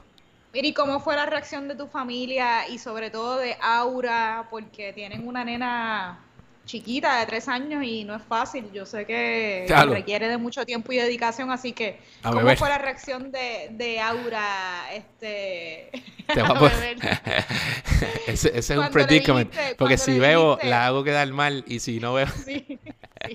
¿Cuál, es la, ¿Cuál fue la reacción de Aura cuando le dijiste, mira, este, que voy a ser candidato eh, al Senado por el Distrito de San Juan. No solamente que tengo una responsabilidad con Radio Independencia que toma tiempo, sino que además... Oye, hay un corillito, hay un corillito bueno conectado y lo ha habido durante toda la transmisión. Yo le, yo, aquí esto es un político que le está dando contestaciones de verdad, no le está dando eh, contestaciones enlatadas. Mira, la, la, la, ¿sabe? Cuando tú tienes una nena, a la misma vez que empieza un podcast, trabajo nuevo, coges un pay cut, eh, ¿verdad? Obviamente nosotros, tener una hija eh, es, un, es, un, trabajo por sí solo, es duro.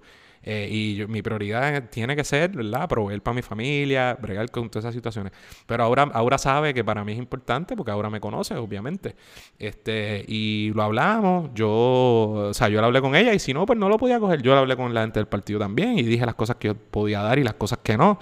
Este, uno tiene que ser claro con, con, su gente. Y la gente lo entiende, porque, o sea, Denis tiene familia, Denis tiene, ¿verdad? La gente tiene hijos, la gente sabe la que hay.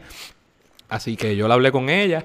Eh, obviamente ya sabía que iba a ser, pues, además del podcast, además del trabajo, eh, más una carga adicional, que ella iba a tener que ayudarme y cubrir más a la nena, ¿verdad? Y, y, bregar con más cosas de la casa. Pero ella no, no puso, ¿verdad? No puso unas barreras, al revés. Ella ha sido absolutamente solidaria en esto. Eh, sin ella no hubiera podido, no podríamos hacer Radio Independencia, yo no podría hacer Radio Independencia, ni, ni podría estar corriendo esta candidatura, así que ella me apoyó. Después de noviembre vamos a ver cómo me pasa factura. este, pero, pero sí, ella, o sea, nadie ha bregado, eh, ¿verdad? Mejor y nadie ha ayudado más para que esto se realice, porque esto toma tiempo, como tú bien sabes, la preparación, los invitados, la edición, la promoción, estar pendiente a las redes. Eh, y Aura ha sido una, una, caballota en eso.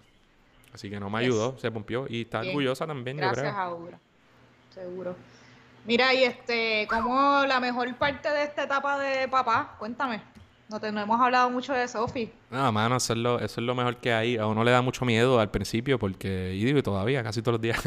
Pero mucho miedo porque imagínate, o sea, tú no, tú no tienes hijos, imagínate la idea de diablo, tengo hijos todo el, todo el tiempo, todo el tiempo. Que, sobre todo al principio era diablo, o sea, uno, la miraba así, estás viva, estás respirando. Este, pero, pero lo mejor, la hecho, mano, va a sonar bien clichoso, pero jugar con ella, verla, que, se, que te dé un besito, que pues que aprenda, tú sabes, a veces dice unas cosas que tú dices, coño, pero ¿de dónde se sacó eso, ese vocabulario? ¿De dónde dice, este, ayer estaba jugando con ella y, estábamos hablando de oso. Y, yo le digo, no, pero papá es más fuerte que el oso. ¿Quién es más fuerte, el oso polar o papá? Y dice, papá, el oso es más fuerte que tú. Y como que obvio, obviamente. Eh, así que lo más chulo es, mano, jugar con ella, este lo, lo, menos chulo es cuando le da perreta, este, ¿verdad? Y cuando que, pasa mucho. Pero, pero es un tripeo porque uno de repente, pues, eres su papá, o sea que... Eh, y en verdad también hace que te importen menos, y tú vas a decir, ¿cómo hacer si a ti tú coges a pecho todo? Pero te importan menos otras cosas, porque o sea, te, te, ¿verdad? te pone en perspectiva. Entonces tú hay un chorro imbéciles escribiendo estupideces en Twitter y, un chorro fotuto de diestra a siniestra, porque a, mí me pican más cuando vienen de la izquierda, ¿verdad? Eh, de las ridiculeces, o las de la derecha que van a decir, vete para Cuba, vete para Venezuela, de, la misma bobería. Este, pero, pues, tú, tienes un celular, están escribiéndote 40 estupideces, tripeándote, ah, no va a quedar escrito, de, otro, y está la nena ahí jugando. Y pues, pichea, en ese sentido también ayuda bastante es verdad. Mira, y ok, ¿serías en el futuro candidato a la gobernación? ¿Sí o no? ¿Sí o no? no, coño, pero tengo que explicarla. No, no, no, no, no, Es sí o no o shot. ¿Pero qué es esto? ¿Un contrainterrogatorio? Así es. Bueno, si, la, si me pones una pistola en la cabeza y me estás obligando a contestar... ¿Serías, escucha la, escucha la pregunta, en el futuro, ¿serías, considerarías ser candidato a la gobernación? Sí, sí, en algún momento hipotético a través del PIB. No, eso. es que me lo hicieron en un debate y yo ahí, eh, ¿quién tipo esto? Eso es sí o no, como si fuera... Bueno, pues, eh, o sea, la contestación que ya te di, tú sabes. Si a mí me, si yo siento un orgullo brutal por el PIB, este, ¿por qué voy a decir que nunca jamás, si eso es, ¿verdad? Hipotéticamente, si la gente, si el partido, si yo pudiera, ¿cómo no estaría, ¿verdad? Dispuesto a dar el paso. Pero, así que yo no tengo por, por eso esa falsa, yo creo que la gente tiene que ser genuina. Y esa falsa modestia, si es un fake o algo, porque se supone, pues no, digo, si es que no, nunca, pues cool. Pero hoy día yo no veo por qué voy a decir que jamás correría, por ejemplo, otro puesto. Pero de ahí a decir que yo estoy, eh, ¿verdad? que eso está en mi mente. Ni loco. O sea, eh, de la misma forma te puedo decir que felizmente no correría a la gobernación ni a ningún otro puesto si igual puedo luchar por la independencia y seguir haciendo lo que, lo que quiero. Lo que sí es que yo quiero seguir militando si la pregunta es si yo quiero desaparecer de la política y eso, la eso obviamente no. No. Seri, este, ok, ¿por cuál candidato o candidata votarías si no, si no pudieras votar por Juan Dalmau en las próximas elecciones, pero tienes la obligación de votar por un candidato o candidata que no sea Juan, ¿cuál sería? Es que la pregunta es, es que no votaría por ninguno. ¿De verdad quieres? ¿Puedo, explicar? Dale. Pero es que no. Dale, dale, pues explícate. No votaría por ninguno. Vamos a ver. Mano, pero es que no votaría por ninguno. Sí, en verdad está súper Es difícil. que, es que, no, pero es que yo sé que, la, es que quiere la gente. Yo puedo decir la- ciertas cosas eh, buenas o coincidencias con algunos o algunas y después otras cosas malas. Pero puedo explicar. No tengo ganas de beber en esa pregunta. Ah, no, no, está bien, puede ser un no. Mira, y entre las otras preguntas que tenías que dijiste, no te quiero interrumpir, pero vamos a verla por el final, ¿cuál era? Si éramos, si eras amigo, ¿qué? De otro, ¿qué? ¿Cuál era? Que la Eh, busque y no la encuentro. ah, mira, alguien dice, inviten a Caterina otra Ah, vez. Me encanta para hablar de Leonor. Eh, la pregunta era, una buena pregunta de Ángel Rivera, dice, ¿han podido crear buenas amistades con personas de la Cámara que presenten otros partidos? Han podido, ok, de esto. Pues mira, buenas amistades así, la, verdad es que, o sea, de- amistades, amistades, no, no que yo las coge llame, pero buenas relaciones sí. Eh, algo que pasa es que hay, este, legisladores que yo no sé si es que son muy hábiles o que genuinamente son buena gente, pero que te van y te saludan y te y tú cabrón no me saludes tanto Que te- y que tú dices pero este tipo de derecha y, este- y, y eso pasa y hay, hay PNP y populares buena gente eso es claro que sí de legisladores Pasa, y hay pasa. gente de derecha y de estos que son su- súper trabajadores con los que yo no tengo nada en común, pero son trabajadores y son buena gente. Y hay populetes que la gente nunca critica y que, que no hacen nada, que son terribles legisladores. Entonces cogen un micrófono y a la lucha, bla, bla, bla. Este, y hay asesores y asesoras este, que uno siempre saluda, habla. Lo que pasa es que nosotros sabemos dónde estamos, entonces eso, eso dificulta, ¿verdad? El, el- el- eh, amistades sí, y obviamente si las veo, quiero decir, conocidos sí, si las veo le, le doy la mano y las saludo con mucho, y por ejemplo María, más gente cool, a quien uno, yo saludo y ah, mira qué cool, pero que yo diga que yo, eh, eh, ¿verdad? Durante este periodo que tengo el teléfono de alguien nuevo, a quien yo No, llamo, y la verdad es que no, pero no por, no por mala leche, no por, ah, qué porquería, sino Porque porque... la dinámica no, no ha sido así. Exacto, Sí, sí. ese, esa es más o menos la contestación. Ok, ya, ya nos vamos a ir despidiendo, ¿verdad? Llevamos una hora y media aquí, pero esta pregunta es que te quiero poner a... Quiero un último shot, pero esta tú la vas a contestar, Andrés. ¿Qué no te gusta de Alexandra Lúgaro? ¿Qué no me gusta de Alexandra Lúgaro? La voy a contestar, claro que la voy a contestar. Claro, eso lo sé yo. Bueno, te puedo decir, su ambi- es más, su ambivalencia, su... En gran medida, una, eh, curiosamente, un término que, que se utiliza con los pipiolos y que la gente gusta, su arrogancia, pero no su arrogancia, eh, quizá como se entiende normalmente, sino el hecho de que Alexandra Lugar es un fenómeno en Puerto Rico, ¿verdad? Cuando comenzó, eh, es bien curioso que la gente diga, ah, ella se hizo famosa, ella pegó cuando todavía no había hablado. Ella tiró su logo y su imagen cuando todavía no había dado sus políticas. Y caló, o sea, y, logró tener un, un- un, ¿verdad? Un, un- un following inmediatamente, lo cual es sumamente extraño. Este, pero inmediatamente uno decía, pero ¿y qué es esto? ¿Verdad? Este paracaidismo, pues hay que estudiarlo, cool. Entonces, asume un gobierno. ¿Qué no me gusta Alexandra Lúgaro? Bueno, si hablamos de la candidata Alexandra Lúgaro de 2016, ¿qué no me gustaba? Bueno, pues eh, una candidata neoliberal en cualquier liga, ¿no? Que decía, era una, una especie de, era un caudillismo medio populista de que aquí lo que hay que hacer, olvídate, eh, una cosa como, no burocrática, ¿cuál es el término? Si hay que cerrar recintos, los, los, los cerramos. Si hay que votar empleados públicos, los votamos. Eso lo dijo ella, eso no lo estoy diciendo yo para atacarla. Eh, ella dijo, eh, su- ella llegó a decir que ella se arrepentía de votar. Primero dijo que no había votado por García Padilla, algo así, y después dijo que, que se arrepentía de votar por García Padilla. No quiso contestar cómo había votado en el plebiscito. Eh, si, hay que, si hay que colaborar con la Junta, se colabora. ella, di- ella criticó a María Lourdes Santiago y le tiró diciendo que, que de qué valía una gobernadora presa, eh, ¿verdad? Por oponerse a la Junta. Eh, en ese sentido, ¿verdad? Eh, Alexandra Lúgaro era una candidata, como muy bien decían, particularmente los pepeteros, era una candidata neoliberal, que lo único que podía tener cercano a mí era que además decía, ella decía por ahí que era independentista, que era atea, ah, interesante.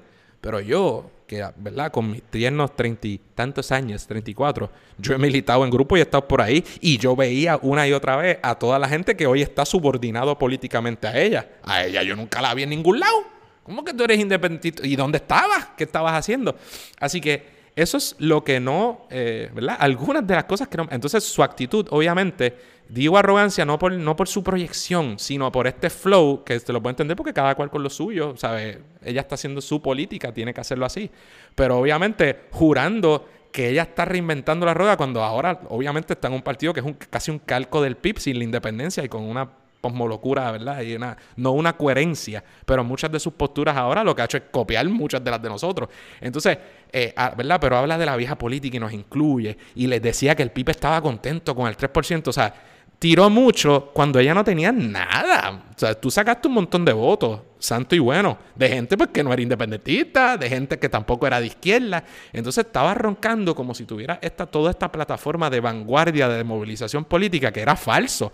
Conseguiste los votos, pero no tenías ni partido. Así que en ese sentido yo como un independentista, como alguien que cree en esta lucha, que tiene un partido que está bien representando, bien representado, pues esas son las cosas que no me gusta de ella cosas que me gustan, ¿verdad? Bueno, pues que no es popular y no es PNP, este, que dice que es independentista, pero eh, ha formado y liderado. Se mezcla ahora con un chorre populetes y melones que, han dado toda su vida meloneando y ahora se, mete, y ahora se mete con estadistas. Eh, ¿verdad? Y, no tiene tampoco una coherencia política eh, en el sentido de, ¿verdad? De, políticas ideológicas, porque la candidata a la comisión residente tampoco es una izquierdosa. O sea, esto es un partido que ni es de izquierda. O sea, ellos, no lo digo yo, lo dicen, o sea, tiene una diversidad que y que tampoco es independentista. Así que esas son de las cosas que no me gustan. ¿Qué me gusta? A mí me gustan las, candidatas y los candidatos que se proyectan como genuinos, que yo no creo que ella sea genuina, quiero decir, eh, no genuino, sino directos. Sí, sí, directos. Este, que no es popular y no es PNP, dice que es independentista, whatever, si eso sirve para algo. Este, y así, ese es mi, eso es lo que me parece. Bueno, si no, si no tienes otra que hayas visto en el chat que te gustaría este, responder, hay una pregunta interesante. Te, tengo que hacer una, quizás para cerrar, si no aparece una otra posterior, de, claro, que de Javier Golbea, en analista deportivo de Radio Independencia por excelencia, que nos pregunta, ¿cuál independentista que no conociste te hubiera gustado conocer? Y es una gran y me da unas opciones, me da unas opciones ahí como Maribral, Lolita, Albizu. Tienes que contestar una o te das un shot. Lo del shot lo añado yo, pero puedes, debes contestar una. Lacho, mano, esa es una gran pregunta. Bueno, la, todas esas figuras son bien grandes. Obviamente, la única persona. No tiene que ser una de esas que te mencioné, puede ser otra. Sí, pero eh, es buena pregunta. Las tres personas, saludos Golbea, eh, él pone, por ejemplo, Maribral, Lolita y Albizu. Ah, obviamente Albizu, Pedro Albizu Campo puede ser la, figura independentista más importante del siglo XX. Cuidado si en la historia de Puerto Rico. Este, hubiera estado brutal poder sentarse con él. Sobre todo porque el, sea, es que hay, que hay que retrotraerse a los 30 y a la época en que vivió. O sea, uno no puede ser tan zángano y decir, ah, pero él creía en tal cosa y hubieras tenido tan diferencia. O sea, tú, tú no tienes que entenderlo. Me pone una pistola en la cabeza, tengo que decir al Bisu. Este, pero, pero está bien difícil. Además, algo que diferencia al Bisu de los demás, de esos, es que Maribra y Lolita, por ejemplo, estuvieron vivos mientras yo este, yo, coincidimos en esta tierra. A, eh, Maribra, a Maribra y a Lolita, probablemente yo los vi. Yo creo que yo nunca hablé con ellos. Era muy neno, a lo mejor fui cobarde, quizá perdí oportunidades. Este, pero yo, yo estoy casi seguro de que a Lolita sí. Y a Maribra también, de que, de que estuvimos, quizás estuvimos cerca, estuvimos en el mismo foro. Y además los vi. Eh, y particularmente puedo tener diferencias con igual que con Alviso a lo mejor tendría diferencias. Este, puedo tener mis diferencias con ellos. Pero nada, digo entre esos tres con cualquiera, pero me voy con Albizu. Yo creo que ellos dos también hubieran puesto Albizu. Sí, definitivo. Bueno, pues este, nos despedimos. Sí, yo creo que. ¿Algo más que quieras decir, Andrés, para cerrar? Ay, no, estoy cansado, pero. la pasaste? la pasé súper. Tú dijiste que podíamos, que, que tú hubieras podido seguir, yo hubiera podido seguir también. Este. Pregunta aquí que cuántos proyectos le han aprobado a Denny. Eh, y cuán difícil debe ser siendo minoría en el Capitolio. Sacho, mano. Este. Denis Márquez ha presentado. ¿Tú te acuerdas del número? Más de 300. Más de Sobre 300. Medidas y, cosas de calidad, tú sabes. No. Hemos presentado medidas sobre todo. ¿Cuántas le han aprobado? ¿Dos? algo así. Dos, La de o Huntington sí. y que una y que eran resoluciones, yo no sé si eran proyectos de ley, este dos o tres a lo sumo, la gran mayoría, algunas reciben informes este negativos. eh, Como la de prohibir el phone. esa obtuvo un informe negativo en comisión y después vino, no sé si fue Franquiatiles o, o quién, que después hizo el mismo proyecto y le dieron pasos. Es que hay que ser caripelado. Sí. Este, pero sí, es bien Pero, duro. ajá, eso es un ejemplo, eso es un ejemplo de lo duro que es este, siendo, como dice María de Lourdes, no minoría, oposición. Sí, sí, es bien duro porque pues, esta gente engaveta todo, y en, pero así es la vida. eh, a lo mejor hoy no hacen caso, pero 20 años después te traen un proyecto, como ha pasado con los derechos de, la, de, de todo, mujeres, trabajadores, y la- la- el impuesto a la foránea, un montón de cosas que la ignoran por 30 años y después la hacen suya y, y la incluyen en sus programas de gobierno como si fueran suyas. Y después le preguntan, ¿usted se une, Pip? ¿no? Igual es, igual es como, como decía Denis hoy, me parece que en el debate de Metro, decir, o no sé, o Denis siempre dice, ¿verdad? Que lo vi en algún foro hablando, y decía que eso, que él, a lo- eh, ese ejemplo, la, la medida del phone, él la presentó, le rindieron un informe negativo en la, en la comisión, después la presenta la mayoría y se aprueban. Y él dice, pues sabes que a mí la verdad es que lo, o sea, no más allá de que me aprueben medidas mías para tenerlas, a ver y contar cuántas me aprobaron o no en mi nombre, pues lo importante es hacer el trabajo. Si la quieren aprobar a nombre de la mayoría y radicarla después, lo mismo, pues igual es un trabajo que se está haciendo de llevar esas discusiones políticas y que se puedan aprobar a nombre de quien al final no importa, siempre y cuando se, se haga el trabajo. Así que, pues. Mira, aquí sigue habiendo preguntas buenas. Eh, primero también dice, alguien dice, soy de BC, de Victoria Ciudadana, pero los quiero ver a ustedes electos el 3 de noviembre. Gracias. Y yo quiero también, eh, vale la pena aclarar, porque yo a mí me preguntan, yo contesto, y, y tengo mis diferencias, y con algunas de esas personas, en verdad, yo- algunos del liderato, pues creo que hay un... eh, puede haber un alto grado de hipocresía y hemos vivido cosas que, ¿verdad? que no coincidimos, tenemos agendas distintas, pero otra gente yo creo que es gente de primer orden, este, y que y el hecho de que uno difiera no quiere decir que no ve un valor, ¿verdad? Primero, no son populares y PNP. Eh, hay coincidencias en aspectos sociales, por supuesto que sí. Este, y hay gente que ha aportado, así que no es, es- Y hay gente ahí que son mis amigos y amigas, amigos Definitivo. y amigas, de verdad. Este, y hay otros con los que yo, eh, porque precisamente los conozco desde hace un tiempo, no puedo confiar mucho en ellos. Eh, pero, ¿verdad? Cada cual con lo suyo. Tampoco, pues, si no tenemos fines distintos, pues mientras cada cual sepa eh, ¿verdad? ¿Para dónde va la colectividad? Pues, pues que lo apoye. Eh, pero hay gente valiosa ahí y, y ahí, como dije, tienen ideas que nosotros hemos adelantado por mucho tiempo, así que tampoco puedo decir que es que me opongo a, a- a muchas de sus ideas. Eh, y a esa, una pregunta parecida es que qué pienso del PSP y MPI. Pregunta larga, No la vi, coño. Sí, que pregunta larga, pero yo le invito a, a la persona, Alfredo Figueroa. Nosotros le hemos dado duro a ese tema y lo hablamos con Mari Mari Narvas estuvo aquí, con Raúl eh, Mari Pesquera, eh, ¿verdad? Por supuesto, el hijo de Mari Bra estuvo con nosotros y lo hablamos sobre Mari Bra y le dimos duro a eso. Y lo hemos hablado en otros programas. Este, pero resumo, eh, Resumo, para mí Mari Bra era un duro, tú sabes. Eh, Es una de las figuras más grandes que ha tenido el independentismo puertorriqueño, sin duda alguna. El MPI, ¿verdad? Eh, tuvo un impacto y el Partido Socialista Puertorriqueño fue un intento bien, bien serio, de, ¿verdad? De tener un espacio y, tuvo un espacio y, y- tuvo unas contribuciones históricas que hemos tratado de, de resaltar en este programa. Eh, y en otras cosas, pues tuvo unas desavenencias. Yo creo que mucha de la gente cree, de la gente del MPI, del PIB, eh, del, PCP, de Claridad, creen que fue un error convertirlo en PCP y competir contra el PIB.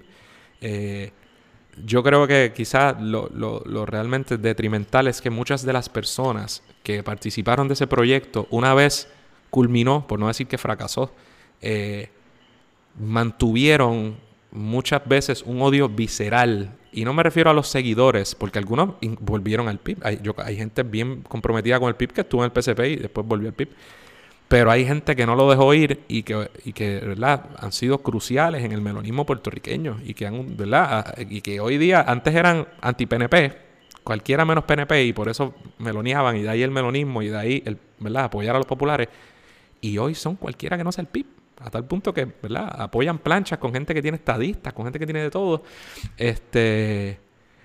Y, y, eso, pues yo creo que es un efecto muy pernicioso de que quizá no era adrede, ¿verdad? Por supuesto, de un proyecto político que era bien serio, que era el Partido Socialista Puertorriqueño, eh, con gente que aportó mucho eh, y que, que, que marcó y, ¿verdad? y todavía sigue marcando la, la política puertorriqueña. Esa es mi, mi contestación. Súper. Mira, me dice aquí Juan Carlos Pavón Sánchez, Andrés, si fuera sanjuanero tendrías mi primer voto. Muchas gracias, brother. Muchas gracias. Recuerda que si vives en Aguas Buenas... A eso iba. Zúmbalo, zúmbalo. Puede ser, puede ser de Aguas Buenas o partes de Guaynabo y, y también tener la oportunidad de votar por Andrés y por Mira, este, nos vamos despidiendo, Andrés. Sí, señora. Pregunta por qué si continuaremos con los, los videos de Radio Independencia, sí, tan pronto podamos. Toman tiempo, esfuerzo, recursos, la pandemia lo dificultó, pero mientras podamos, haremos otros videitos. Seguro.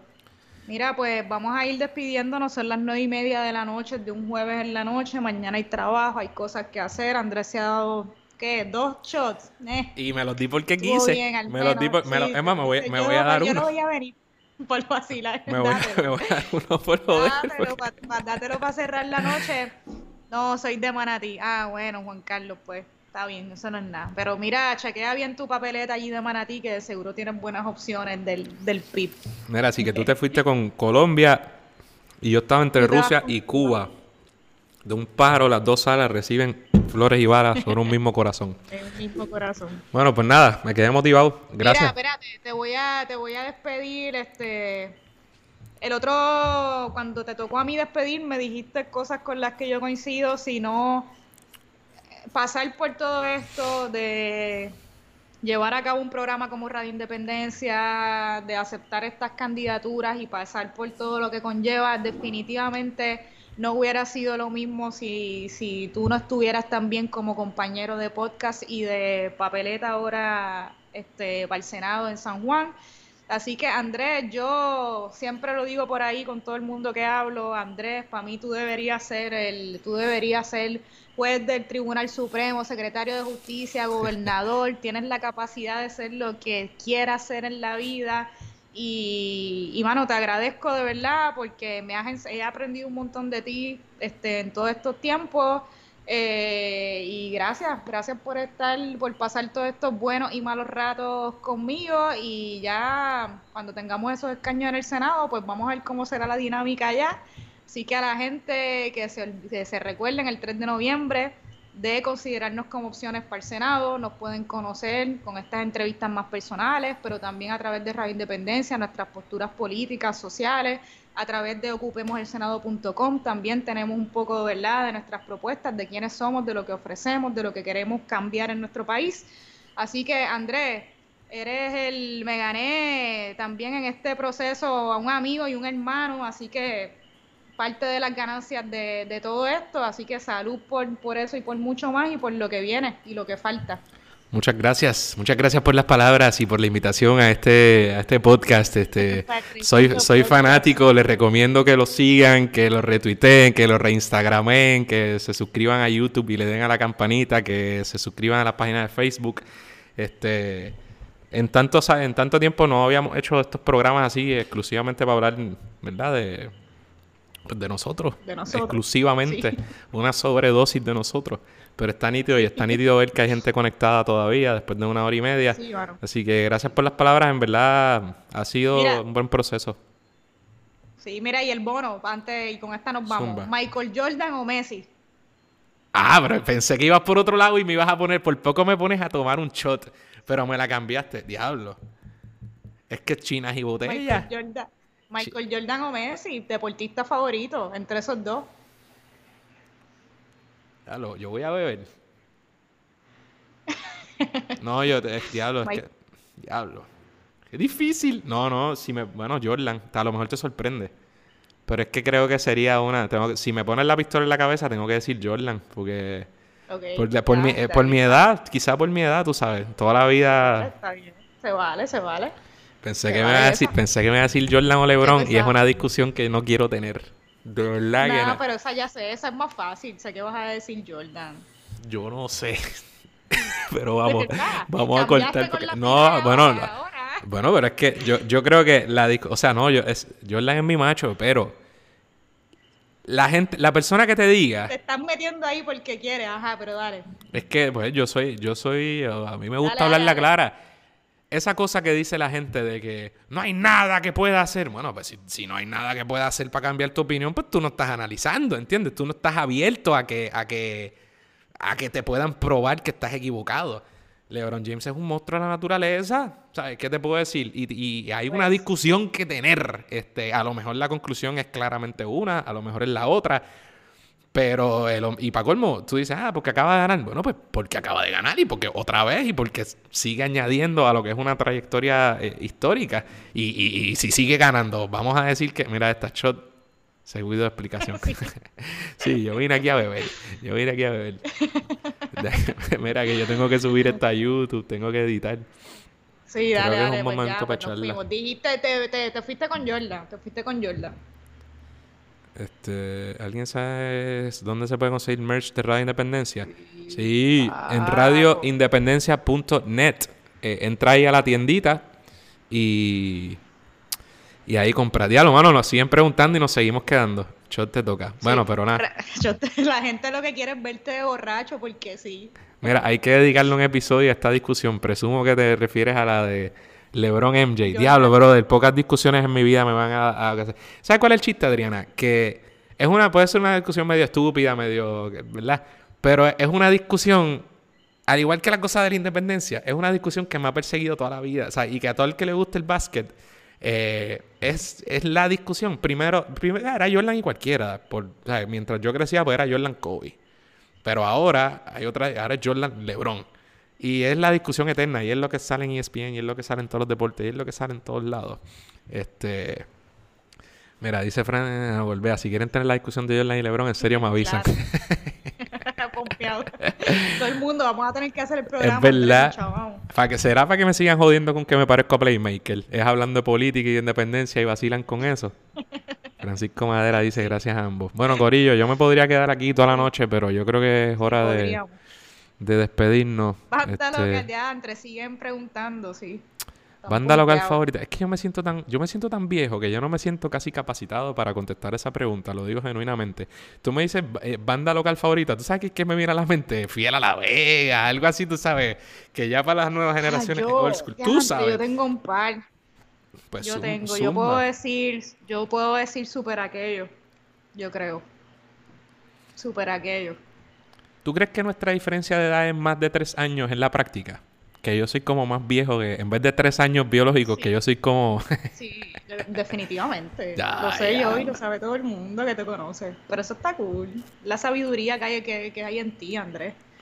Uh Zumba, Adriana. Bianca, Claro, la gente está activada. Fue la de la pregunta, eh, super aquello, super aquello. Yo digo super aquello, yo tengo par, super aquello. David la 666. Sí, los cantantes que han pasado por Radio Independencia. Pero es que en verdad es como dicen que después de cierto tiempo tú te quedas escuchando lo mismo. Y ahora tú sabes que, pero no es banda local, es otra cosa, pero ahora cuando corro pongo This is Bad Bunny, pongo... Y yo escucho, yo tengo una combinación rara de, de, de izquierda ortodoxa, Silvio, Pablo no me gusta tanto, pero la izquierda, y pero también me gusta Cerati. Y de aquí pues puedo escuchar un poco de trap, pero no mucho, porque yo, yo soy muy ortodoxo y la, ¿sabes? Solo algunos. Este, así que tengo una, una mezcla, una mezcla extraña. Y Residente, sí, ese sí lo escucho bastante. Hip hop, a mí me gusta el hip hop también. Me gusta de todo. Caramelos de cianuro, pero caramelos de cianuro no es de aquí. por eso. ¿Ves? Pero ese sabe, pero, pero ese sí, ese sabe, eso es, tú sabes, mix de, de, de noventoso de, los que ponían en todos lados. De Channels con, con los otros, los que vienen, los fabulosos Cadillac. ¿Cómo es que se llaman los, los que vienen? Fabulosos Cadillac, buenísimo. Sí, pero no es fabulosos Cadillac, los otros, los que, los que vienen de tour todos los años, seis veces aquí. Ah. Chica, el clásico. Enanitos verdes. Enanitos verdes. Mira, ya vámonos, Andrés. nos vamos a quedar hasta las 11 de la noche aquí. Mira, me voy, que si no, no lo puedo subir a podcast. No es, porque no queramos. No, de verdad que me quedaría aquí contestando preguntas. Está nítida la dinámica, nada, se tiene que repetir. Tenemos que seguir la conversación. Y a ver si hacemos ese podcast de Michael Jordan versus LeBron. Habrá la que gente lo hacerlo. pide, Andrés. La gente lo Habrá que hacerlo. Lo que ustedes no saben, damas y caballeros, y lo decimos en primicia, es que a lo mejor, y digo solo a lo mejor, hay sorpresas y este no es el único episodio de esta semana. A lo mejor. Puede que lo sea. Ah, coño, cultura profética, por supuesto. Pero es que me hicieron la pregunta, banda local favorita y sonó como algo, porque ya cultura Sí, está a otro nivel. cultura. Pero cultura, obviamente. Este, mira, parte Sí, 2 de. Adriana, pero es que Adriana ya lo tuvo, Bianca Novacek. O a menos que quiera otro episodio de Adriana. Pero Adriana la quiere semana otro, pasada. claro que sí. Bueno, pues vámonos, Corillo. Gracias Dale, un millón, de verdad. Estuvo súper nítido. Yo tenía miedo de que no viniera nadie, de que diablo hay tres gatos, hasta que estuviera mami, mami comentando. No, Nada ah, más. Hubo, hubo, hubo corillito siempre. Bueno, un abrazo. Hasta la próxima. Dale, nos vemos, Andrés. Descansa, buenas noches y buenas noches a todo el corillo, la corilla. Suave. Bye. Eso es todo por hoy. Esperamos que les haya gustado el programa. Recuerden suscribirse a Radio Independencia en su podcatcher favorito y YouTube. Y síganos en todas nuestras redes sociales para mantenerse al día sobre lo que pasa en Puerto Rico. Hasta la próxima.